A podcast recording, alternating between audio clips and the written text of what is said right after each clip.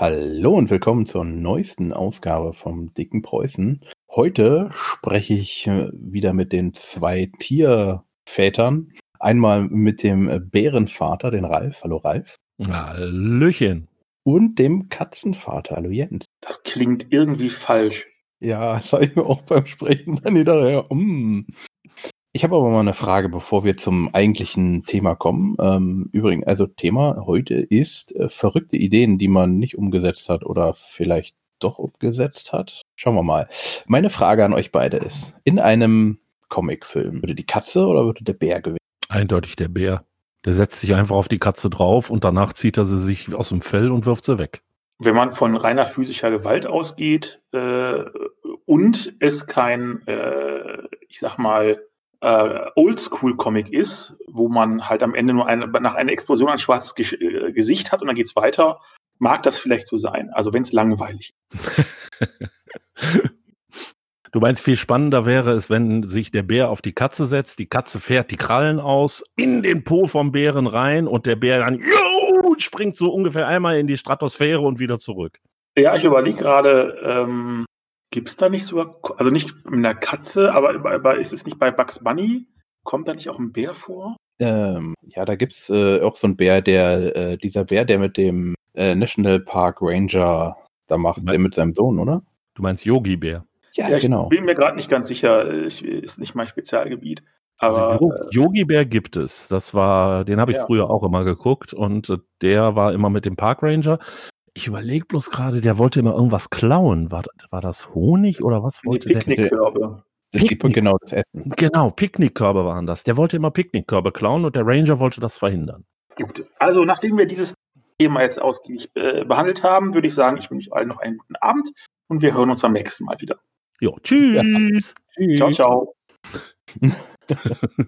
ähm, aber Jens, ja. was ist das? Was ist dein, deine Idee, die du so im ersten Moment so geil fandest und im zweiten Moment so komisch oder nicht so doll, dass du sie wieder verworfen hast? Also ich habe tatsächlich dringend darüber nachgedacht, aber ich wüsste tatsächlich keine. Also äh, keine, wo ich sagen würde, die, die habe ich zuerst super gefunden und dann irgendwann festgestellt, nee, war eine doofe Idee. Ähm, also ich kann mich zumindest nicht dran erinnern. Es ist ja so, man hat ja dann jede Menge Ideen und, und dann schreibt man etwas auf, dann löscht man es wieder und schreibt es oben und macht es wieder neu und so. Äh, und da ist die erste Idee oder der erste Gedanke irgendwann schnell wieder vergessen. Ähm, aber so wirklich quasi durchkonzeptioniert und dann immer festgestellt, nee, war Quatsch. Ähm, also ich habe einige Sachen nicht fertig bekommen, ja, wo ich gesagt habe, okay, das ist eine coole Idee, ich habe noch keine Ahnung, wie es endet. Äh, das ist mir schon das eine oder andere Mal passiert. Ähm, das sind so Dinge, die mir teilweise bis heute irgendwie so ab und an durch den Kopf durchgehen, äh, wie, wie ich es mittlerweile machen würde. Ähm, aber wirklich zu sagen, okay, es war wirklich eine gute Idee und dann immer festzustellen, nee, war eher blöd, nicht, dass ich mich hier ärgern könnte. Okay. Und Ralf?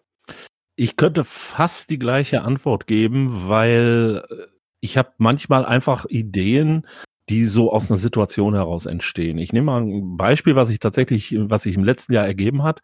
Wir haben eine Runde Private Eye gespielt und es gab diesen bescheuerten Versprecher, dass irgendeiner plötzlich Pirate Eye, also Piratenauge, sagte. Und äh, natürlich ging das dann los am Tisch, also Arr und ähnliches. Und äh, daraus entstand eben die Idee, warum macht man nicht Private Eye auf einem Piratenschiff? Und das habe ich dann zum Beispiel tatsächlich erstmal verworfen, weil ich gesagt habe, nee, das ist eigentlich bescheuert. Aber die Idee blieb halt im Kopf drin und ähm, ich habe dann mit einem Freund darüber gesprochen und habe gesagt, hier, pass mal auf, das ist doch eigentlich, die Idee ist irgendwie total bescheuert, äh, auf einem Piratenschiff so eine klassische Detektivgeschichte zu machen. Aber kann man das? Kriegen wir das hin? Fällt dir was ein? Und der hat sich dann hingesetzt und ähm, hat tatsächlich angefangen, das ein bisschen auszuarbeiten, ähm, so dass die Idee, die ursprüngliche Idee war von mir, dann die weiterführende Idee war von ihm, die haben wir gemeinsam ausgearbeitet und nachher auch aufgeschrieben. Das ganze Ding ist tatsächlich zum Gratis Rollenspieltag 2020 erschienen in dem Almanach. Ist also auch äh, erhältlich, ist auch als Download inzwischen da. Mhm. Und hat mir eben auch gezeigt, selbst eine Idee, die auf den ersten Blick jetzt erstmal bescheuert klingt, kann man sich durchdenken, wenn sie einen einfach fasziniert. Und dann mhm. kommt man irgendwann da drauf. Aber genau wie Jens gesagt hat, es gibt eben einen Haufen Ideen, die fängt man mal an, aber dann fällt einem nicht ein, wie man sie zu Ende führt. Weil sie ist vielleicht so als Grundidee gut, aber nee, das ist irgendwie, hm, das ist so doof, warte, nee, das funktioniert auch nicht. Und ähm, da braucht man dann manchmal Jahre für, bis die Idee wirklich rauskommt. Was war die Idee, wo du am längsten für gebraucht hast? Also die Idee, wo ich am längsten dran gearbeitet habe, ist ein Cthulhu-Abenteuer. Nämlich, sie haben ihr Ziel erreicht. Das ist erschienen in der, Gott, Hilfe, in der dritten Auflage des Spielleiterhandbuches für Cthulhu. Das ist diese, dieses dicke Ding, was so ungefähr wie ein Ziegelstein aussieht. Ähm, die Idee dahinter ist, ja, ich glaube, etwa acht oder neun Jahre vorher entstanden. Ähm, auf einer Fahrt zur Cthulhu Convention, wo unser Navi uns irgendwo in die Gegend der Convention geleitet hat. Es war aber schon abends, es war duster, wir haben nichts gesehen. Und irgendeiner meinte dann so, und jetzt gleich sagt das Navi hier irgendwo mitten im Wald, sie haben ihr Ziel erreicht. Und ich habe sofort gesagt, ey, das ist eine coole Idee. Man übergibt sich dem Navi, man überlässt sich der Technik und plötzlich steht man irgendwo, wo man gar nicht hin wollte. Und wir waren uns alle einig, das ist eine super Idee, daraus kann man was machen. Aber wir wussten nicht was. Wir haben jahrelang tatsächlich dran überlegt. Ich habe mich mit mehreren Leuten ausgetauscht, aber es wurde nie was draus. Wir haben nie irgendwie so den richtigen Weg gefunden, wie wir von diesem Anfang, du stehst irgendwo, zu einem spannenden Ende kamen. Und mhm. nachher ist dann aber tatsächlich, ich will das jetzt auch nicht spoilern, weil das Ding gibt's halt immer noch. Ähm, aber wir haben tatsächlich so etwa acht Jahre gebraucht, bis wir auf die Idee kamen, ähm, wie man aus dieser Anfangsgeschichte mit mehreren Charakteren ein Abenteuer machen kann. Und das ist heute einer meiner absoluten Lieblinge, weil es nämlich ein Abenteuer ist, wo man mit komplett unterschiedlichen Charakteren reinstarten kann. Das heißt, wir haben diesen Einstieg wirklich nachher zu seiner Stärke gemacht. Das heißt, ich kann jetzt sagen, mach dir irgendeinen Charakter und sag mir, wo du hin willst. Und das sage ich zu allen Spielern. Und nachher führe ich sie aber trotzdem zusammen, weil dieses Abenteuer das für mich macht. Mhm. Und darum, das war so eine Idee, die war irgendwo nicht blöd, sie war faszinierend. Aber ich habe sie einfach nicht zu, äh, ja, zum Laufen gebracht. Das dauerte mhm. dann eben Jahre und dann irgendwann kam der Punkt, wo wir gesagt haben, ja, das ist es. Das ist die Idee. Und das Abenteuer ist dann daraus entstanden. Auch nicht schlecht. Bin immer gespannt. Ist es denn eine aktuelle Cthulhu-Version oder die davor, oder? Nee, das ist noch die alte. Das war also die äh, englische Six Edition, die deutsche dritte. Und das ist aber für die Dinger ja eigentlich vollkommen egal, ähm, weil Cthulhu ist halt so regelarm und man muss einfach nur ein paar ja. Sachen anpassen. Dann funktioniert das wunderbar. Und ähm, ja, das sind, das sind halt so die Abenteuer, die man auch eben besonders liebt, weil man eben so lange daran gearbeitet hat. Das passiert, es passiert auch zum Beispiel bei Brettspielen. Ich mache ja nebenbei auch manchmal so Brett- und Kartenspieldesign. Und da ist das dann auch so, oh, ich habe eine tolle Idee. Und dann macht man das Spiel das erste Mal und das Spiel ist totaler Müll. Und dann lässt man es liegen. Und dann mhm. Jahre später denkt man sich aber, ah, warte mal, die Idee war doch eigentlich ganz cool, vielleicht, wenn ich das und das ändere. Dann ändert man das Spiel, dann probiert man es wieder aus oder das Spiel ist totaler Müll. Und ich habe ein paar dieser Müllideen tatsächlich auch immer noch in der Schublade, ähm, weil ich sage, vielleicht fällt mir noch mal was dazu ein. Und einige andere Müllideen habe ich inzwischen so weit, dass ich sage, ey, die sind gut, die funktionieren, das sind schöne Spiele, die kann ich äh, auch mal rausholen, kann die mal Leuten vorlegen und ähm, ja, die machen das dann und äh, spielen mhm. das dann und finden das auch gut. Und es gibt natürlich Ideen, die sind, ja, die hat man dann mal oder das ist auch mal so ein Gag und damit hört es auch auf. Ja, wir hatten mal irgendwann in einer Rollenspielrunde waren wir unterwegs und haben quasi das äh, so den wie in dem alten Asterix-Film das Haus das Verrückte macht. Also so eine Überbürokratie mhm. ähm, vor uns gehabt. Und da sagte irgendeiner, boah, da müsste man ein Rollenspiel draus machen, Büros und Bürokraten. Und äh, das war so natürlich ein Lacher in dem Moment, aber dann denkt man so, nee, das ist doof, das mache ich nicht. Also so würde ich es eher sagen. Es fasziniert einen etwas, dann bleibt man auch irgendwo dran. Oder es ist halt etwas, was mal ein kurzer Gag ist und dann wieder runterfällt. Hm. Und Jens, was ist deine Idee, wo du am längsten für gebraucht hast? Also ich habe quasi so eine, eine Idee Nemesis, die ich bis heute mit mir rumtrage, die ist jetzt auch schon, ich weiß nicht, alt. Äh, das ist ein, also ich habe so, ein, so einen Grundplot und so, so, eine Eröffnung sozusagen für ein Abenteuer, aber es, es will sich nicht schließen. Ja, also es gibt, äh, ich komme nicht zu einem interessanten Finale. Es, es gibt, man kann das beenden, aber es ist dann nicht sehr spannend. Und die hm. Grundidee ist, Fantasy-Setting, es gibt, kann man, also ich habe was mit DSA umgesetzt, kann man aber vermutlich auch mit anderen äh, Fantasy-Sachen machen. Ähm, es gibt eine kleine Baronie an einem Sumpf ähm, und äh, es gibt irgendwie einen Knüppeldamm, der durch diesen Sumpf führt und das ist alles so ein bisschen am Arsch der Welt und, und alles, ja, so ein bisschen schäbig. Und ähm, äh, es gibt eine, eine Gruppe Goblins, die irgendwie in diesen Sumpf geraten ist. Und durch ein, also bei DSA ist es so eine, so eine Pflanze, die, die äh, Leute, die sie sticht, irgendwie in, in Sumpfranzen verwandelt. Das sind so ja. hm. Pavianartige äh, Viecher, die halt total aggro sind und ziemlich blöd. Äh, das kann auch ein anderer Fluch sein. Ähm, und die Schamanin dieses, dieses Goblin-Stammes kriegt das irgendwann mit, dass da ihre Leute verschütt gegangen sind. Ähm, und überlegt jetzt, was sie das machen kann. Und sie kommt halt, also sie vermutet, dass wenn man die Pflanze irgendwie kaputt macht oder wenn man da irgendwas macht, dann äh, werden die wieder zurückverwandelt, zumindest hat man da gewisse Chancen. Äh, aber es klappt halt nicht, weil diese Sumpfranzen halt da wohnen und jeden angreifen, der da hin will. Und deswegen äh, kommt sie zum Plan, wenn es direkt nicht geht, dann muss halt der Sumpf weg. Also weil das ist eine riesengroße Sumpfpflanze und wenn der Sumpf mhm. weg ist, dann ist auch die, geht die Pflanze kaputt und dann kann sie ihre Leute da wieder rausholen.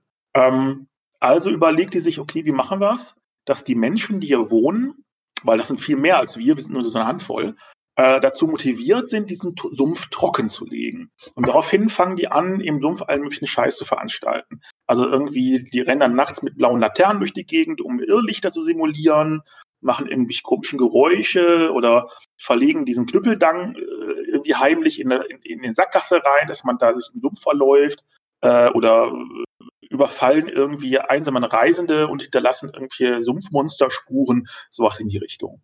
Und das klappt eher so mittelmäßig. Das, daraufhin geht dann irgendwie die Schamane dazu über, den lokalen Baron, der halt in seiner Gammelburg irgendwie in der Nähe von diesem Sumpf wohnt, äh, irgendwie magisch zu traktieren, dass er da bitte schon mal in Ballung kommt. Möglicherweise bringt er auch zuerst irgendwie dessen störrigen Vater um, weil der das alles irgendwie nicht will. Ähm, und irgendwann stellt sie dann fest, während sie da den, den äh, jungen Baron irgendwie weich kocht, dass der halt eigentlich ein ganz süßer ist. Ähm, und irgendwann landen die in der Kiste. Ähm, und das ist so dann irgendwann so die Zeitphase, wo die Charaktere auftauchen, irgendwie im Sumpf von, von Goblins angegriffen werden. Die irgendwie Nur mal ganz kurz. Wer landet in der Kiste? Die Goblin-Schamanen mit dem. Mit dem Baron. Diese Bilder. Ist das physisch überhaupt möglich? Klar, warum nicht? Also, also ich, ich, weiß nicht, ob dein, dein Spezialgebiet äh, Goblin-Anatomie ist, aber ich wüsste zumindest nicht, dass es offiziell irgendwas dagegen spricht. Okay. Ja, okay. ja.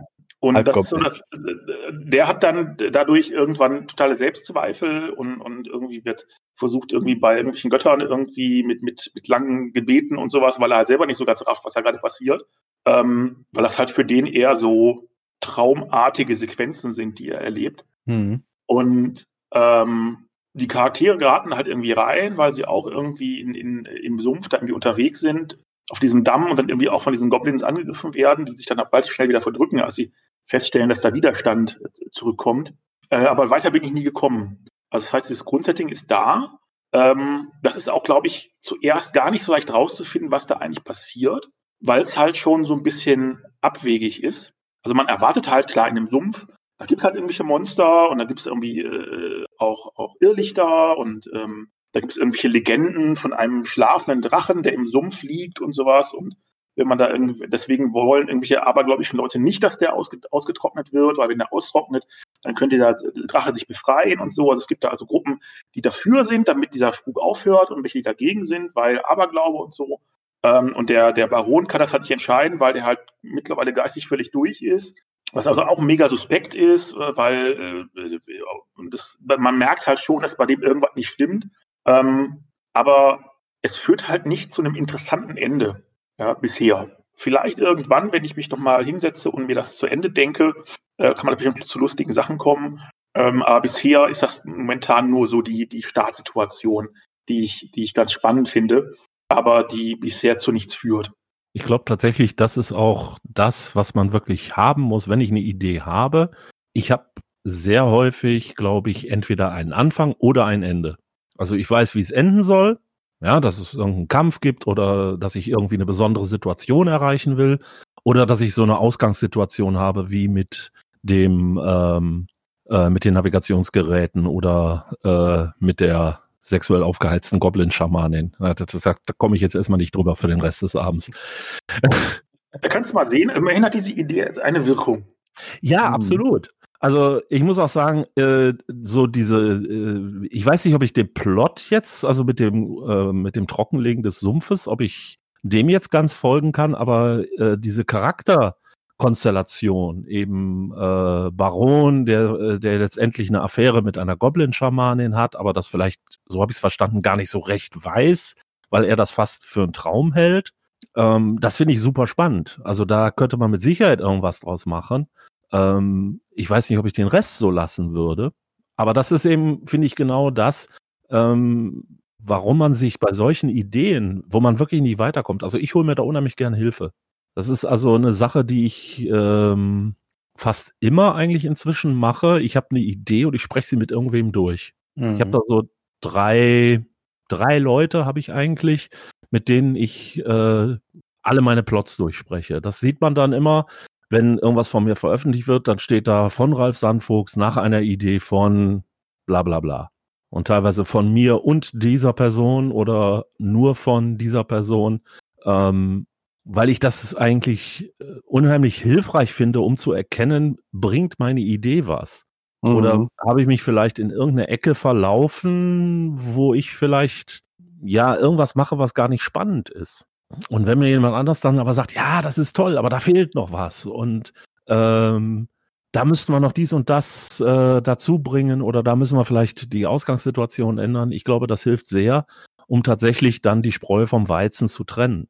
Und mhm. ich glaube, dass man teilweise dann auch einfach ähm, das fertige Projekt oder das fertige Produkt, was dann dabei rauskommt, ist dann vielleicht auch anders als das, was ich am Anfang mir überlegt habe. Aber ich hoffe, dass es dann auch besser ist. So wäre zumindest jetzt meine Denkweise dabei.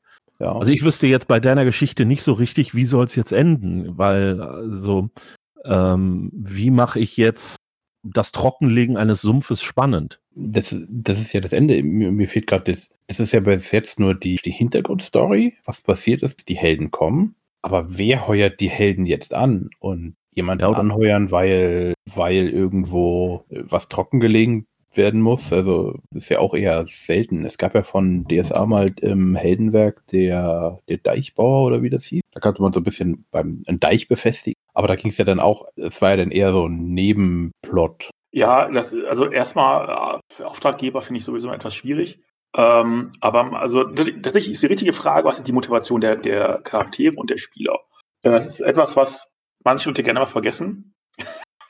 Im Prinzip, ja, Spieler, sie machen das schon. Ähm, und äh, in dem Fall ist die Motivation wahrscheinlich erstmal nicht, diesen Sumpf trocken zu legen oder irgendwem zu helfen, sondern erstmal festzustellen, ja, was stimmt in diesem, in dieser Baronie nicht. Ja, also irgend, also man, man kriegt halt mit, irgendwas läuft schief, der Baron hat sich da irgendwie eingeigelt und irgendwie äh, wird, wurde von einem lebenslustigen jungen Mann zu einem äh, religiösen, verzweifelt religiösen Fanatiker. Ähm, und irgendwie, weiß ich nicht, ist er vergiftet worden oder verzaubert? Gibt es eine Hexe? Ja, ganz klar, ist ein klarer Fall von Hexerei oder sowas, man weiß es nicht. Und dann eskaliert das halt hoch, ja, oder sollte es halt hoch eskalieren. Es gibt dann falsche Beschuldigungen und äh, weil eben es, es alte Geschichten gibt und äh, Streitigkeiten, die dann äh, daran sich entzünden und da kann man entsprechend dann als, als Charakter auch drin, drin agieren, wenn man merkt, okay, da, da geht gerade irgendwas ganz schrecklich schief. Ähm, und dann wird es halt überhaupt erst, also man muss überhaupt erstmal dazu kommen, dass die Charaktere und auch die Spieler verstehen, was passiert hier überhaupt. Mhm. Ja, also die werden ja nicht einfach damit konfront kon konfrontiert, dass da die Schamanin quasi gerade in dem Augenblick durchs Fenster klettert. Ja, das wäre halt relativ kontraproduktiv. So, man muss halt erstmal äh, mit, mit dieser seltsamen Situation klarkommen und zu durchschauen, was, was, was ist das Problem und was geschieht hier wirklich. Also es, eigentlich ist es erstmal eine Detektivgeschichte, wahrscheinlich. Ähm, und irgendwann kriegst du was halt raus, was da eigentlich geschieht. Und dann kommt quasi der zweite Teil, wie gehe ich mit der Situation um? Ähm, gibt es vielleicht eine Lösung, die die Charaktere äh, haben, die die Schamane nicht haben kann? es müssen auch, vielleicht sind es auch keine Goblins und, und eine Pflanze, vielleicht sind das auch irgendwie irgendwelche Geisterscheinungen, die da irgendwie festsitzen oder irgendwas anderes. Die Goblins sind ja auch nur Platzhalter. Ja, also da kannst du mhm. also auch irgendwas anderes für nehmen. Ähm, und dann quasi in der zweiten Phase, also nach der, der Erkenntnis, was ist wirklich, äh, zu einer Handlung zu kommen. Also was kann ich tun, damit sich das auflöst, damit dieses Problem gelöst wird.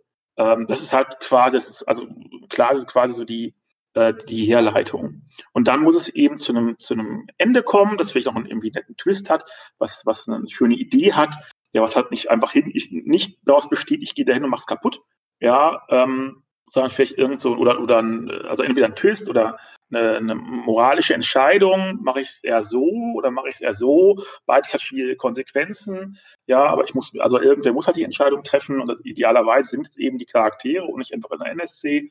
Ähm, das heißt, die, die Frage ist eben, was erleben die Spieler und was können die Spieler tun und was können auch was erleben die Charaktere und was können die Charaktere tun.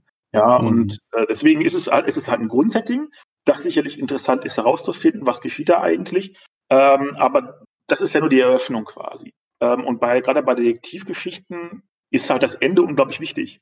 Ja, und das, das ist halt nicht einfach nur, ja, Drache, hingehen, kaputt kloppen, äh, Gold abtransportieren und Prinzessin heiraten oder Prinz, äh, sondern ähm, äh, es, äh, das ist halt ein ganz zentrales Element. Das sollte halt irgendwie ein Twist sein oder eine Überraschung oder was, wo man sagt, ja stimmt, jetzt, wo, jetzt, wo ich drüber nachdenke, macht das auf einmal Sinn. Ne? Mhm. Ähm, wobei bei solchen Geschichten, also da, da gebe ich Ralf recht, also, entweder man hat halt den Anfang oder man hat das Ende, wobei es durchaus auch, also ich habe auch schon Abenteuer gebaut, äh, die eigentlich nur daraus bestanden, aus dem Mittelteil, weil ich irgendwas immer mal gerne gemacht haben wollte äh, oder eine Situation generieren wollte und quasi um diese eine Situation herum dann irgendwie mit, äh, mit viel gutem oder schlechtem Willen Abenteuer rum, rumgebaut. Also ich hatte ein, ein Shadowrun-Abenteuer, das, da ging es für mich nur darum, ich fände es witzig, wenn die Charaktere von einem Hubschrauber auf einen Fahrradzug abgeseilt werden. Und dann habe ich tatsächlich eine, eine Eröffnung oder ein Ende und eine Situation gebaut, wo das mittendrin im Abenteuer geschieht. Ja, wo also das, also der ganze Rest quasi nur um die Idee und dieses Bild herum drumherum gebaut ist, die seilen sich auf diesen Zug ab, während der fährt und vielleicht schießt da doch irgendjemand oder sowas, dass, dass noch ein bisschen Action reinkommt. Ich denke, das kann man auch machen, aber es ist ja, das ist dann ja nur die Grundidee. Und äh, ich kann mal vielleicht eine Sache sagen, äh, wo ich weiß, wo wirklich blöde Ideen mir persönlich passieren. Und das ist, wenn ich anfange, Abenteuer zu improvisieren. Also würde ich jetzt beispielsweise Jens Idee übernehmen und würde Leute in diesen Sumpf schicken und ich hätte diese ganze Ausgangssituation und ich hätte, ich wüsste, dieser Sumpf soll eigentlich trockengelegt werden, weil dann geht die Pflanze ein und die Goblins äh, leben wieder und ähm, dann würde ich auf dieser Situation aufbauend versuchen, ein Abenteuer zu bauen. Dann kann ich mit an Sicherheit grenzender Wahrscheinlichkeit sagen, ich würde versauen, auf gut Deutsch gesagt. Hm. Weil ich bin relativ schlecht darin, wirklich Sachen zu improvisieren, ohne sie vorher zu durchdenken. Und dann mache ich plötzlich Klamotten, wo meine Spieler dann auch vor mir sitzen und sagen, ja, wir haben jetzt rausgefunden, dass das und das passiert ist. Und ich denke so, oh Gott, nein, was hast du gesagt? Nein, das sollte doch gar nicht passieren. Aber du hast sozusagen jetzt einmal, ähm, ja, wie will man es sagen, den Knüppel aus dem Sack gelassen und äh, mhm. äh, jetzt schlägt er auf mich ein. Und da passieren dann wirklich teilweise ganz schlimme Sachen für mich als Spielleiter, weil ich dann merke, ich habe irgendwelche Gedanken, irgendwelche Bilder in den Köpfen meiner Spieler erzeugt, äh, die jetzt eigentlich völlig dem zuwiderlaufen, was ich in dem Abenteuer machen wollte. Hm. Und äh, das ist wirklich etwas, wo ich dann auch merke, ich hätte das vorher durchdenken müssen. Ich hätte vorher mehr überlegen müssen, so zwei, drei Wege, wie kommen sie zu dem und dem Punkt, wo ich sie haben will. Oder wo ich jetzt eben, um mal beim Beispiel, zweiten Beispiel von Jens zu bleiben, äh, wir haben ein ähm, äh, wir wollen jetzt, ich möchte sie jetzt gerne auf diesen Zug bringen und es gibt eben zwei, drei Möglichkeiten, wie ich das schaffen kann. Dann habe ich mir irgendwas, äh, habe ich irgendwas, woran ich mich entlanghangeln kann. Und das ist, glaube ich, äh, für mich persönlich dann sehr wichtig, das einfach mal zu durchdenken Und selbst wenn ich es dann nicht so nutze, wie ich es mir überlegt habe, weiß ich aber schon mal so zwei, drei Sachen, die ich einsetzen könnte. Und das hilft mir dann tatsächlich bei der Weiterentwicklung des Plots. Mhm. Aber ansonsten, also ich bin fürchterlich schlecht im Improvisieren. Ich bewundere die Leute, die das können. Ich kann das überhaupt nicht. Ja. Aber es ist ein Thema, so, so generell beim Meistern das auch öfters mal auf. So, willst du denn irgendwas fragen, irgendwas, was überhaupt gar nicht zum Thema passt, aber du hast irgendwie gerade gesagt, ja, schöne Frage.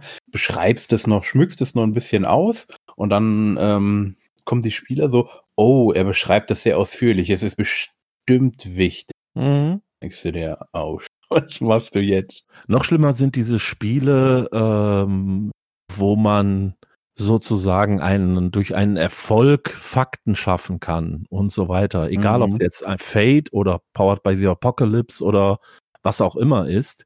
Es erfolgt ein Wurf und auf einmal heißt es, ja, wir haben was entdeckt. Was haben wir entdeckt? Und ich stehe dann da und äh, eigentlich gibt's hier gar nichts zu entdecken. Und dann erfinde ich irgendwas. Und das, was ich dann erfunden habe, das funktioniert dann in dem Kontext so miserabel, dass meine Spieler plötzlich der Meinung sind, haha, wir haben das Geheimnis aufgedeckt. Äh, der König hat in Wahrheit eine Affäre mit der Baronin. Und ich so, verdammt, was hast du jetzt gemacht? Äh, nein, äh, so nicht. Und ah, das sagt er nur. Ja, und ich sitze da teilweise da und denke so, oh Gott, was hast du wieder angerichtet? Mhm. Und darum, äh, ich glaube, das ist, wenn man so über Ideen und blöde Ideen und so weiter spricht, ich glaube, diese Sachen, ähm, es gibt ja so mal von Frank Heller, also vom äh, der ehemalige Cthulhu-Chefredakteur, hat irgendwann mal gesagt, nimm die dritte Idee. Das heißt, wenn du nach irgendeiner Idee suchst, um etwas im Abenteuer zu machen, dann hast du eine. Und dann sagst du, das könnte gehen. Aber das ist die Idee, auf die jeder kommt. Mhm. Dann hast du eine zweite Idee. Das ist dann normalerweise die, auf die auch der Spieler direkt danach kommt, weil es meistens irgendwie eine Umkehrung des, der ersten Idee ist. Und dann denkst du nochmal nach und dann kommst du auf eine dritte Idee. Und das ist dann meistens die gute. Wenn man bei der ersten Idee bleibt, hat man eben ganz schnell ich sag mal, das Klischee einfach am Wickel. Klischees sind gut, um sich erstmal ein Bild zu verschaffen, aber danach muss man sie brechen. Und wenn ich das eben nicht tue, dann habe ich eben auch wieder diesen Fall einer Idee, die ich besser nicht verfolgt hätte. Hm. Ja, weil. Äh, ja. Wenn ich ja mal kurz auch mal reinklinken darf. Es gibt da einen Klassiker, also beziehungsweise ich, etwas, was ich beobachtet habe. Ja, ich treibe mich auch bei Facebook und so weiter rum und in Foren und so.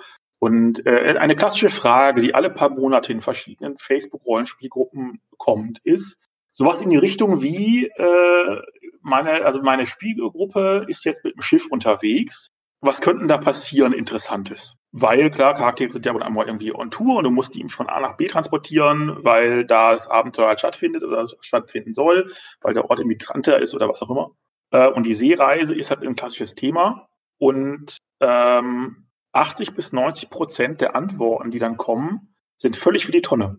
Weil das sind also Sachen wie äh, äh, Nebel, Flaute, äh, das Wasser wird schlecht, Sturm, äh, Zombie-Piraten, Piraten ohne Zombies, äh, Geisterschiff, äh, so, von mir ist noch Eisberg, wenn es richtig gut läuft.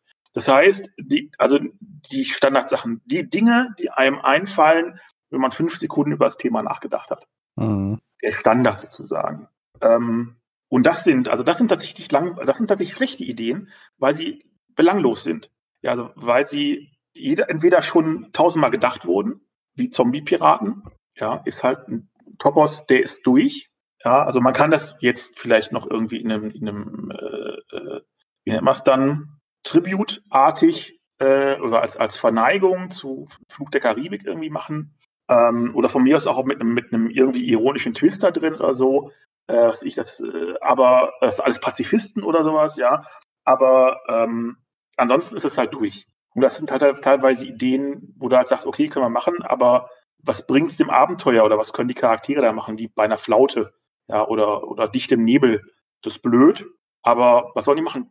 Rausklettern und anschieben? Also. Pusten. Ja, also das äh, hilft halt nicht. Ja, mhm. und selbst, sagen wir, da ist ein Windmagier dabei, der macht dann Zauber, Zauber und dann kommt der Wind wieder auf. Das war's dann.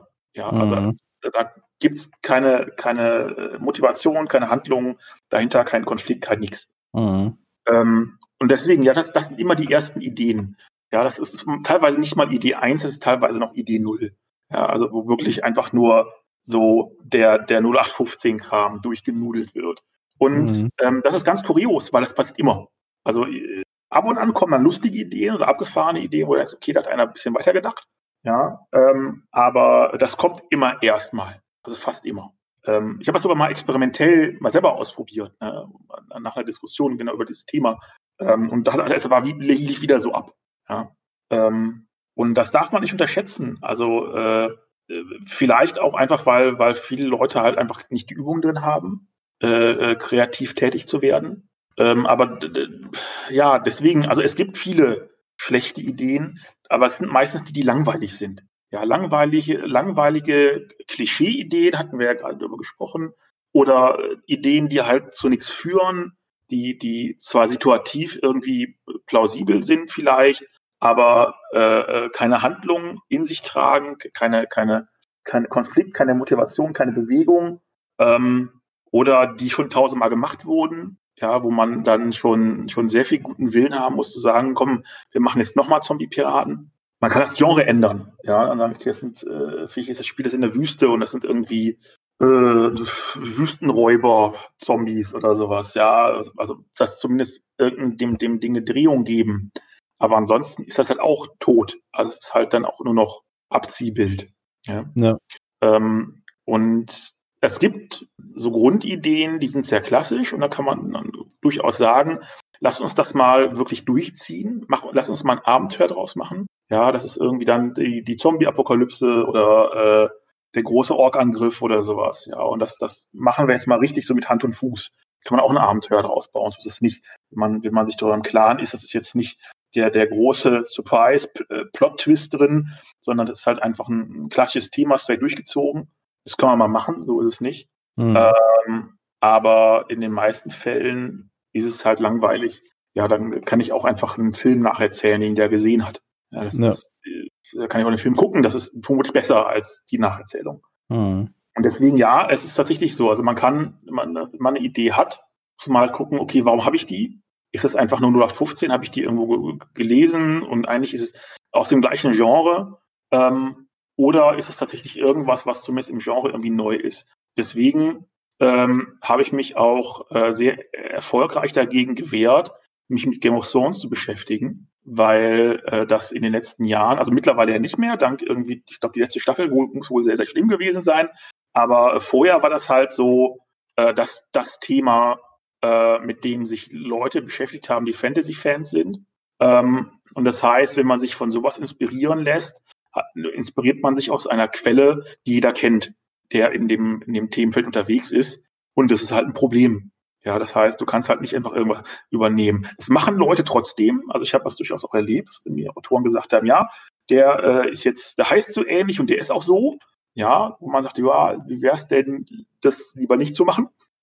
Weil das werden Leute erkennen und wenn das nicht gerade eine Verbeugung an den Herrn Martin ist, äh, würde ich es lassen. Mhm. Ähm, wenn man auf die gleiche Art und Weise, also inspirieren heißt im Endeffekt auch nur sich bedienen, ja, das aus einer anderen Quelle macht, also aus Quellen, die die Leute vielleicht nicht auf dem Schirm haben, die vielleicht ein bisschen obskurer sind oder, oder ein bisschen abwegiger oder halt zumindest mit dem Genre nichts zu tun haben, ähm, da kann man seine Ideen, glaube ich, deutlich besser rausziehen oder auch, ich sag mal, entleihen, ja, als ähm, aus, was ich, ähm, Tolkien oder wie, wie Pratchett das mal so schön gesagt hat, äh, er hätte kein Problem mit Leuten, die sich von Tolkien inspirieren lassen.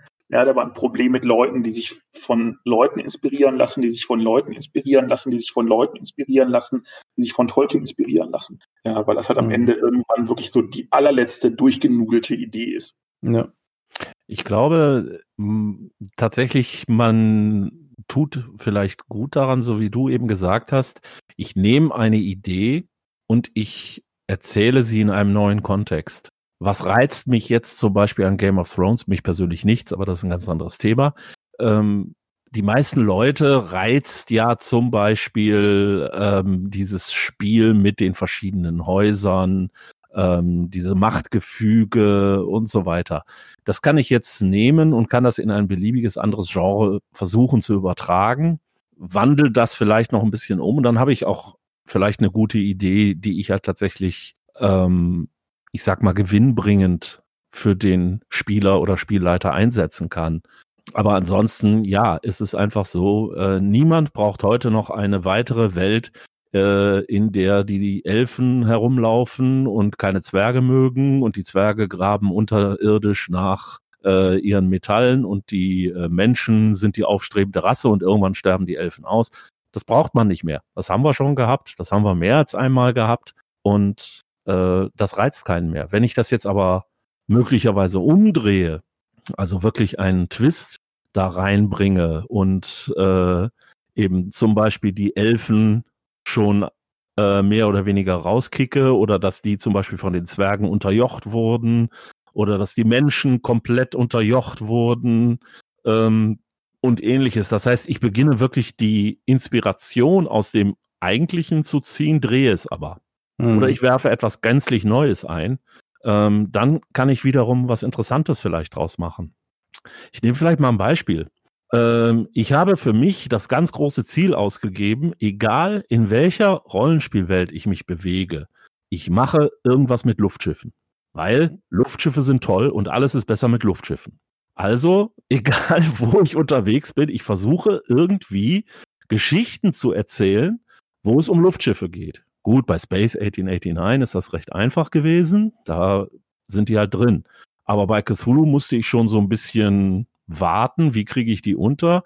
Als dann damals Niemandsland kam, also im Ersten Weltkrieg, da konnte ich eine schöne Geschichte um ein Luftschiff erzählen. Ich habe es auch geschafft, in Private Eye ein Luftschiff unterzubringen in einem Abenteuer. Da war es sogar ein ganz zentrales Element. Und so kann man, glaube ich, wirklich neue Elemente in eine Welt einbringen, wo es sie eigentlich nicht gibt und kann versuchen, sie da eben so plausibel zu machen, dass der Leser, der Spielleiter, die Spieler sie auch kaufen und ähm, letztendlich auch sagen, das ist etwas, was ich gut finde, weil es eben nicht die abgedroschene Idee schlechthin ist. Nur im ersten Moment klingt es eben recht albern, zu sagen, ich bin in einer Fantasy-Welt und hier fliegt ein Luftschiff durch die Gegend. Mhm. Da gibt's vielleicht ganz andere Sachen und trotzdem, auch das habe ich mal geschrieben, ist schon eine ganze Weile her. Aber auch da war mir eben ganz wichtig, ich baue jetzt hier mal einen, eine Komponente mit ein, die es so in der Fantasy-Welt einfach noch nicht gegeben hat. Mhm.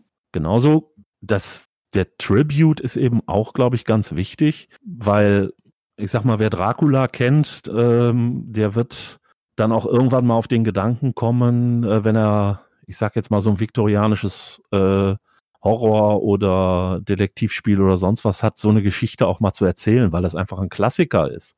Mhm. Und ähm, da muss ich aber auch was Interessantes zu erzählen haben. Dann muss ich nicht, dann darf da nicht einfach der Typ aus Transsilvanien auftauchen, sondern ich muss es dann, genau wie Jens gesagt hat, wirklich irgendwie drehen. Dann ist das vielleicht kein Vampir, sondern der tut nur so. Oder er hat vielleicht eine ganz andere Agenda, als äh, äh, Dracula sie damals hatte. Oder äh, vielleicht ist er gar nicht der äh, Böse, sondern er ist der Gute und die anderen sind die Bösen oder was auch immer. Oder er glitzert in der Sonne oder keine Ahnung.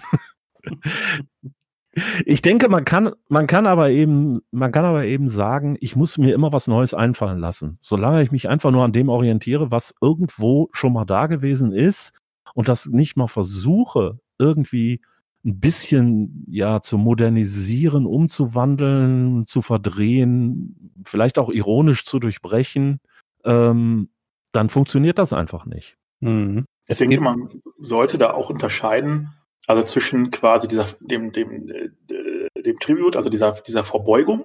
Da finde ich, darf es erkennbar sein. Vielleicht sollte es sogar erkennbar sein, zumindest für, für Leute, die so ein bisschen Auge drauf haben. Also es geht also nochmal, also es gibt natürlich nochmal die Verbeugung und das Easter Egg quasi. Beim, beim Easter Egg ist es halt nochmal ein bisschen verschwurbelter, ist also dann wirklich nur für Insider. Äh, aber bei einem Tribute finde ich es völlig in Ordnung, dass man erkennen kann, okay, wo kommt es her? Also ich habe jetzt tatsächlich jetzt gestern ein NSC eingebaut für die schwarze Katze. Es ist äh, äh, ein, eine relativ offensichtliche auch Übernahme von Treib mich selbst in Ruinen, Dibbler von, äh, äh, von der Scheibenwelt eben weil ich tatsächlich äh, durchaus jetzt wie viele andere Menschen auch, auch äh, Pratchett sehr, sehr schätze. Ähm, das ist es in Ordnung. Also man sieht das halt auch. Also man liest sich das durch und sagt, okay, den kenne ich. Ähm, bei, ich sag mal, einer Inspiration in dem Sinne, wo es also eben nicht darum geht, dass man es erkennt, äh, ist es halt genau das Gegenteil. Da äh, genau geht es dann darum, sich zu überlegen, okay, ich habe jetzt eine Idee, beziehungsweise noch besser, wo kriege ich meine Ideen eigentlich her? Ja, wo ist das Risiko gering? Also wo gibt es genug? Und wo ist das Risiko gering, dass irgendjemand das kennt? Ja, also ich habe schon Abenteuer erlebt oder beziehungsweise auch, auch gelesen, da konnte man das halt sehen. Das finde ich immer sehr unangenehm. Ja, wenn ich, wenn ich das dann, dann die grobe Handlung sehe und stelle fest, okay, das ist jetzt Film XY. Da ist am Ende so ein bisschen was gemacht worden, ja, damit es äh, ein, andere, ein anderes Ergebnis hat, aber grundsätzlich ist das die Konstellation, die kenne ich aus dem Kinofilm. Ähm, das finde ich cool. Ja, also mich ärgert das dann, ja, als, als Leser. Ähm, und deswegen äh, kann man sich eben Sachen suchen, wo man von ausgehen kann, dass es Leute halt vielleicht nicht auf dem Schirm haben. Also da, da bricht bei mir halt immer der Historiker durch, also irgendwelche äh, äh, obskuren alten Quellen. Und wenn man sich sowas eben ansieht wie Game of Thrones, das ja auch sehr stark auf den Rosenkriegen etc. Äh, sich abstützt, ähm, kann man sehen, also es scheint zu funktionieren. Ja, eben weil äh, die Geschichte zeigt, dass Menschen zu den bizarrsten Dingen in der Lage sind, ähm, auf allen Ebenen. Also sowohl was, was den Willen angeht, was die Möglichkeiten angeht, was, was Abscheulichkeiten aller Art angeht, aber auch äh, die, die Bereitschaft, etwas zu erreichen, also sowas wie eine Pyramide zu bauen, auch immer darauf kommen ja, und das auch durchziehen. Ja, lass uns mal einen Berg in die Landschaft stellen, der schön dreieckig ist. Ähm, und da findet sich dann relativ viel, gerade wenn man halt nicht so den, die Standardsachen nimmt. Also nicht schon wieder Artus, ja, zum 50. Mal, äh, sondern einfach so ein bisschen äh, guckt, was ist denn noch so in der Weltgeschichte passiert. Und dann ergeben sich viele Dinge, wenn man das dann zu Ende denkt oder sich überlegt, okay, wie könnte es denn anders ausgegangen sein oder wie würde X mit Y zusammen fungieren, äh, glaube ich, kommen schnell viele Konzepte bei rum, die ganz spannend sein können. Ich denke auch, äh, unabhängig von Geschichte kann man Mythen auch sehr gut ausschlachten. Wenn ich mir alleine das angucke, was so über die Jahrhunderte im Bereich des Christentums alles passiert ist und woran Christen geglaubt haben, äh, dann komme ich an so vielen Sachen vorbei, die ich nutzen kann. Ja, angefangen von der Hexenverfolgung und den äh, Grundlagen, die man sich dafür überlegt hat, über irgendwelche Engelsmythen und ähnliches. Ich hatte zum Beispiel mal die Idee, eine Geschichte über gefallene Engel zu machen. Und ich war völlig verwundert, als ich mal so ein bisschen angefangen habe zu recherchieren, wie viele Mythen über gefallene Engel es gibt. Es gibt also durchaus nicht nur Luzifer und seine äh, Heerscharen, ähm, sondern es gibt noch ganz andere ähm, Engel, die tatsächlich irgendwann auf der Erde angeblich zurückgelassen wurden, weil sie irgendwelche Sünden begangen haben, sich gegen Gott gewandt haben und ähnliches und denen der Rückweg ins Himmelreich jetzt versperrt ist. Wenn man also so eine Geschichte tatsächlich mal machen will, dann guckt man sich diese Mythen an, überlegt sich, gut, wie kriege ich die jetzt in zum Beispiel in einen modernen Kontext, wenn ich sie heute erzählen will, und äh, lässt sich dann vielleicht noch mal so ein, zwei Besonderheiten einfallen, die das Ganze eben äh, besonders hervorheben. Und wenn ich das mache, dann komme ich auch auf eine interessante Idee und die verfolge ich dann auch. Aber die kann eben auch wiederum dauern. Hm. Das ist nicht unbedingt etwas, äh, wo ich sofort äh, dann da bin und sage, ah ja, und so äh, kann ich das jetzt sofort aufbauen, sondern da mache ich vielleicht ein bisschen mehr Recherche, da gehe ich vielleicht ein bisschen tiefer in die äh, Mythologie rein. Und wenn ich es wirklich ganz abstrus haben will, dann nehme ich irgendwelche Länder, die hier gar nicht bekannt sind, so richtig. Ja, ich sag mal, Beispiel, was noch einigermaßen bekannt ist, wäre äh, Gilgamesh oder auch russische Geschichten, so wie Baba Yaga und ähnliches. Das sind Mythen, die teilweise schon bekannt sind. Die sind aber so teilweise fremdartig für uns, dass sie, also für uns westliche äh, Menschen, dass wir wirklich da drauf gucken und sagen, ja, das ist wirklich total seltsam. Das hat noch nie jemand gehört. Also ich habe mal russische Mythen für verschiedene Rollenspielprojekte recherchiert und äh, da gibt es so absolut irrsinnige Geschichten, wie man sie hierzulande nie gehört hat. Aber man kann ja. was draus machen. Ja, man kann. Es kann man aber jetzt, glaube ich, generell sagen, dass Mythen eine sehr, ein, ein Quell unerschöpflicher Ideen ist. Auch wenn sich einige. Ähm, ja. Ja, aber man muss sie auch eben teilweise ändern, weil wenn ich zum Beispiel äh, dran denke, ich habe mal ein für ein Projekt bei System Matters, habe ich eine russische äh, Geschichte, eine russische Sage adaptiert. Ich komme jetzt gerade nicht mehr auf den Namen, ist auch egal. Ähm, das Entscheidende dabei war, dieser äh, russische Gigant war äh, unbesiegbar, weil er hatte kein Herz. Das Herz war äh, in einer Kiste. In dieser Kiste war eine Ente, in der Ente war ein Ei und in dem Ei war sein Herz. Das kann ich nicht unverändert übernehmen, weil das kauft mir kein Mensch ab. Das ist einfach so eine absurde Idee. Aber ich kann die grundsätzliche Idee einfach erstmal nehmen und sie ein bisschen umgestalten, so dass äh, ich nachher auf eine Idee komme, die ich auch akzeptieren kann und die auch meine Leser akzeptieren. Ähm, zum Thema äh, alternative oder Änderung von bestehenden Sachen. Zum Beispiel, es gibt ähm, Computerspiel, das nennt sich Deep Rock Galactic. Und das nimmt das Thema Zwerge und ähm, Minegraben praktisch äh, in die Zukunft. Und im Endeffekt spielt man dort ein Team aus vier Zwergen, die auf irgendeinem Planeten nach Erz schürfen von den Aliens, obwohl ja eigentlich die Zwerge ja die Aliens sind, weil, aber ihr wisst, was ich meine.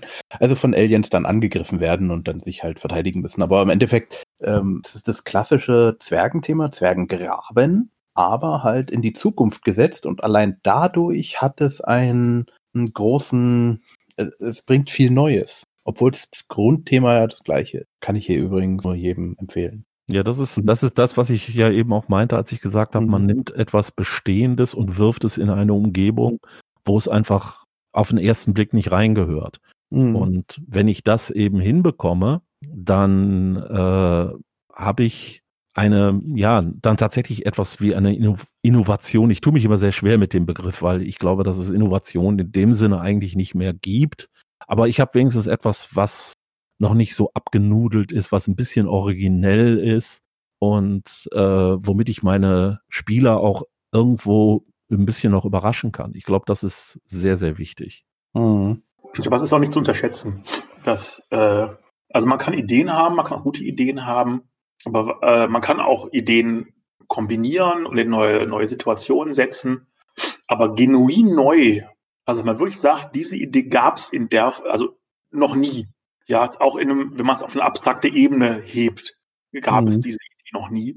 Also in einem konkreten Punkt vielleicht nicht, ne? aber äh, wenn man das eins, eins höher denkt, ja, also der, der unbesiegbare äh, Schurke hat sein Herz in einer Kiste, zum Beispiel, finden sie in ganz vielen, also in ganz unterschiedlichen Geschichten, wo wir auch wieder bei den Piraten äh, der Karibik wären. Ja.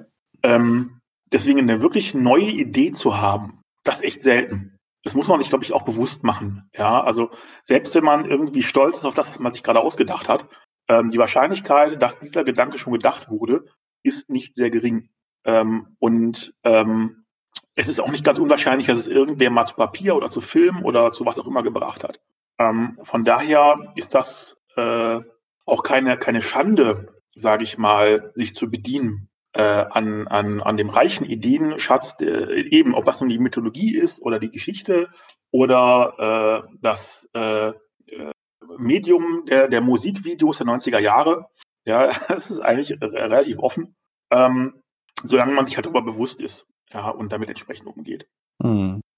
Ich liebe es zum Beispiel absolut, wenn ich an irgendwas arbeite oder wenn ich Gedanken versuche, irgendwie in eine richtige Reihe zu bringen, mich an bestehenden Medien so ein bisschen entlang zu hangeln. Das heißt, wenn ich jetzt weiß, ich möchte eine Geschichte über Zombies machen, bleiben wir mal bei dem Beispiel, dann gucke ich mir an, wie wurden Zombies bereits gemacht? Das heißt, was für Filme gibt es, was für Spiele, was für Comics, Computerspiele, was auch immer einfach um abzuklopfen, ist meine Idee, die ich jetzt im Kopf habe, überhaupt in irgendeiner Form relevant oder ist das etwas, was es schon hundertmal gegeben hat und nur ich kenne das nicht? Und ähm, ich finde es ich find's ganz schlimm, es ist mir schon so oft passiert.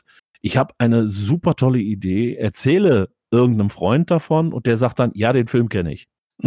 Das ist total ätzend.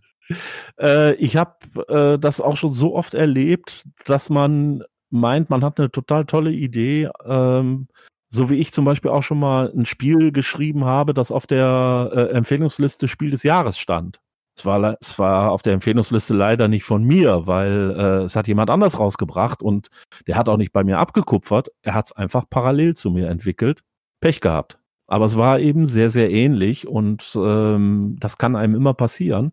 Und darum ist es, glaube ich, auch ganz wichtig, sich so ein bisschen äh, nicht auf die eigene Schulter zu klopfen, was man Tolles sich ausgedacht hat, sondern tatsächlich erstmal nachzugucken, zu recherchieren, was haben andere zu dem Thema, mit dem ich mich beschäftige, schon gemacht und ähm, vielleicht Teile davon auch zu übernehmen und zu sagen, boah, das ist eine tolle Idee, die klaue ich mir, aber eben auch immer wieder zu denken, ja, jetzt bin ich zu nah an etwas dran, was es schon gab mhm. und dann sollte ich mich davon auch wieder entfernen. Ja, es gibt für manche Sachen jetzt, wie zum Beispiel diese Zombies, was für Zombies gibt es, ähm, es ist ja auch endlich, was die können. Also ich glaube, was es noch nicht gab, war, äh, wenn die Zombies, wenn du gebissen wirst und zum Zombie wirst, dass du dann fliegen kannst. Das gab es jetzt, glaube ich, noch nicht, aber so, es sind entweder langsame Zombies oder schnelle Zombies, und dazwischen jegliche Form. Ja. Und was sollen die sonst noch können, was jetzt, sage ich mal, äh, zumindest mit der Physik und allem unserer, unserer Welt funktioniert?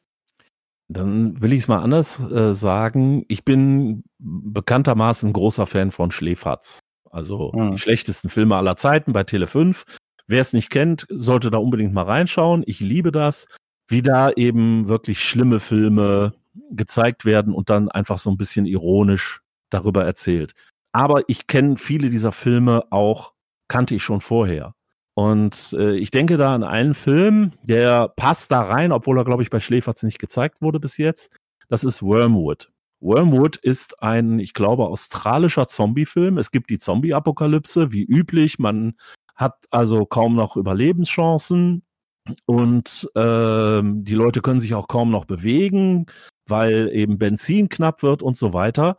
Und dann findet plötzlich jemand heraus, dass Zombie-Blut brennbar ist. Und daraufhin gibt es jetzt eine Gruppe von Leuten, die also Zombies jagen und die an ihre Autos anschließen, weil sie können jetzt mit dem Zombieblut ihre Autos betreiben und haben praktisch immer Treibstoff, solange sie Zombies haben. Und dieser Film ist herzhaft absurd. Ich habe mich also, köstlich amüsiert, als ich den geguckt habe. Und der schafft es eben auch am Ende, das Ganze nochmal zu drehen, indem also dann plötzlich intelligente Zombies auftauchen, die jetzt sagen, was ihr da mit unseren Brüdern macht, ist auch nicht, ist nicht gut. Das können wir so nicht durchgehen lassen. Und dann habe ich noch mal eine andere Ebene in mhm. diesem ganzen Streifen drin. Ist das eine schlechte Idee oder eine bescheuerte Idee? Mit Sicherheit. Aber sie wird mit so viel Spaß und so viel, ich sag mal, Freude an der Absurdität der Situation einfach durch, äh, durchgezogen, ähm, dass ich also zumindest meinen Spaß daran hatte und ich liebe diesen Film. Ich habe den also auch schon mehrfach gesehen und äh, das ist halt etwas, wo ich wirklich sage, das ist originell. Sowas habe ich in der Form noch nicht über Zombies gesehen.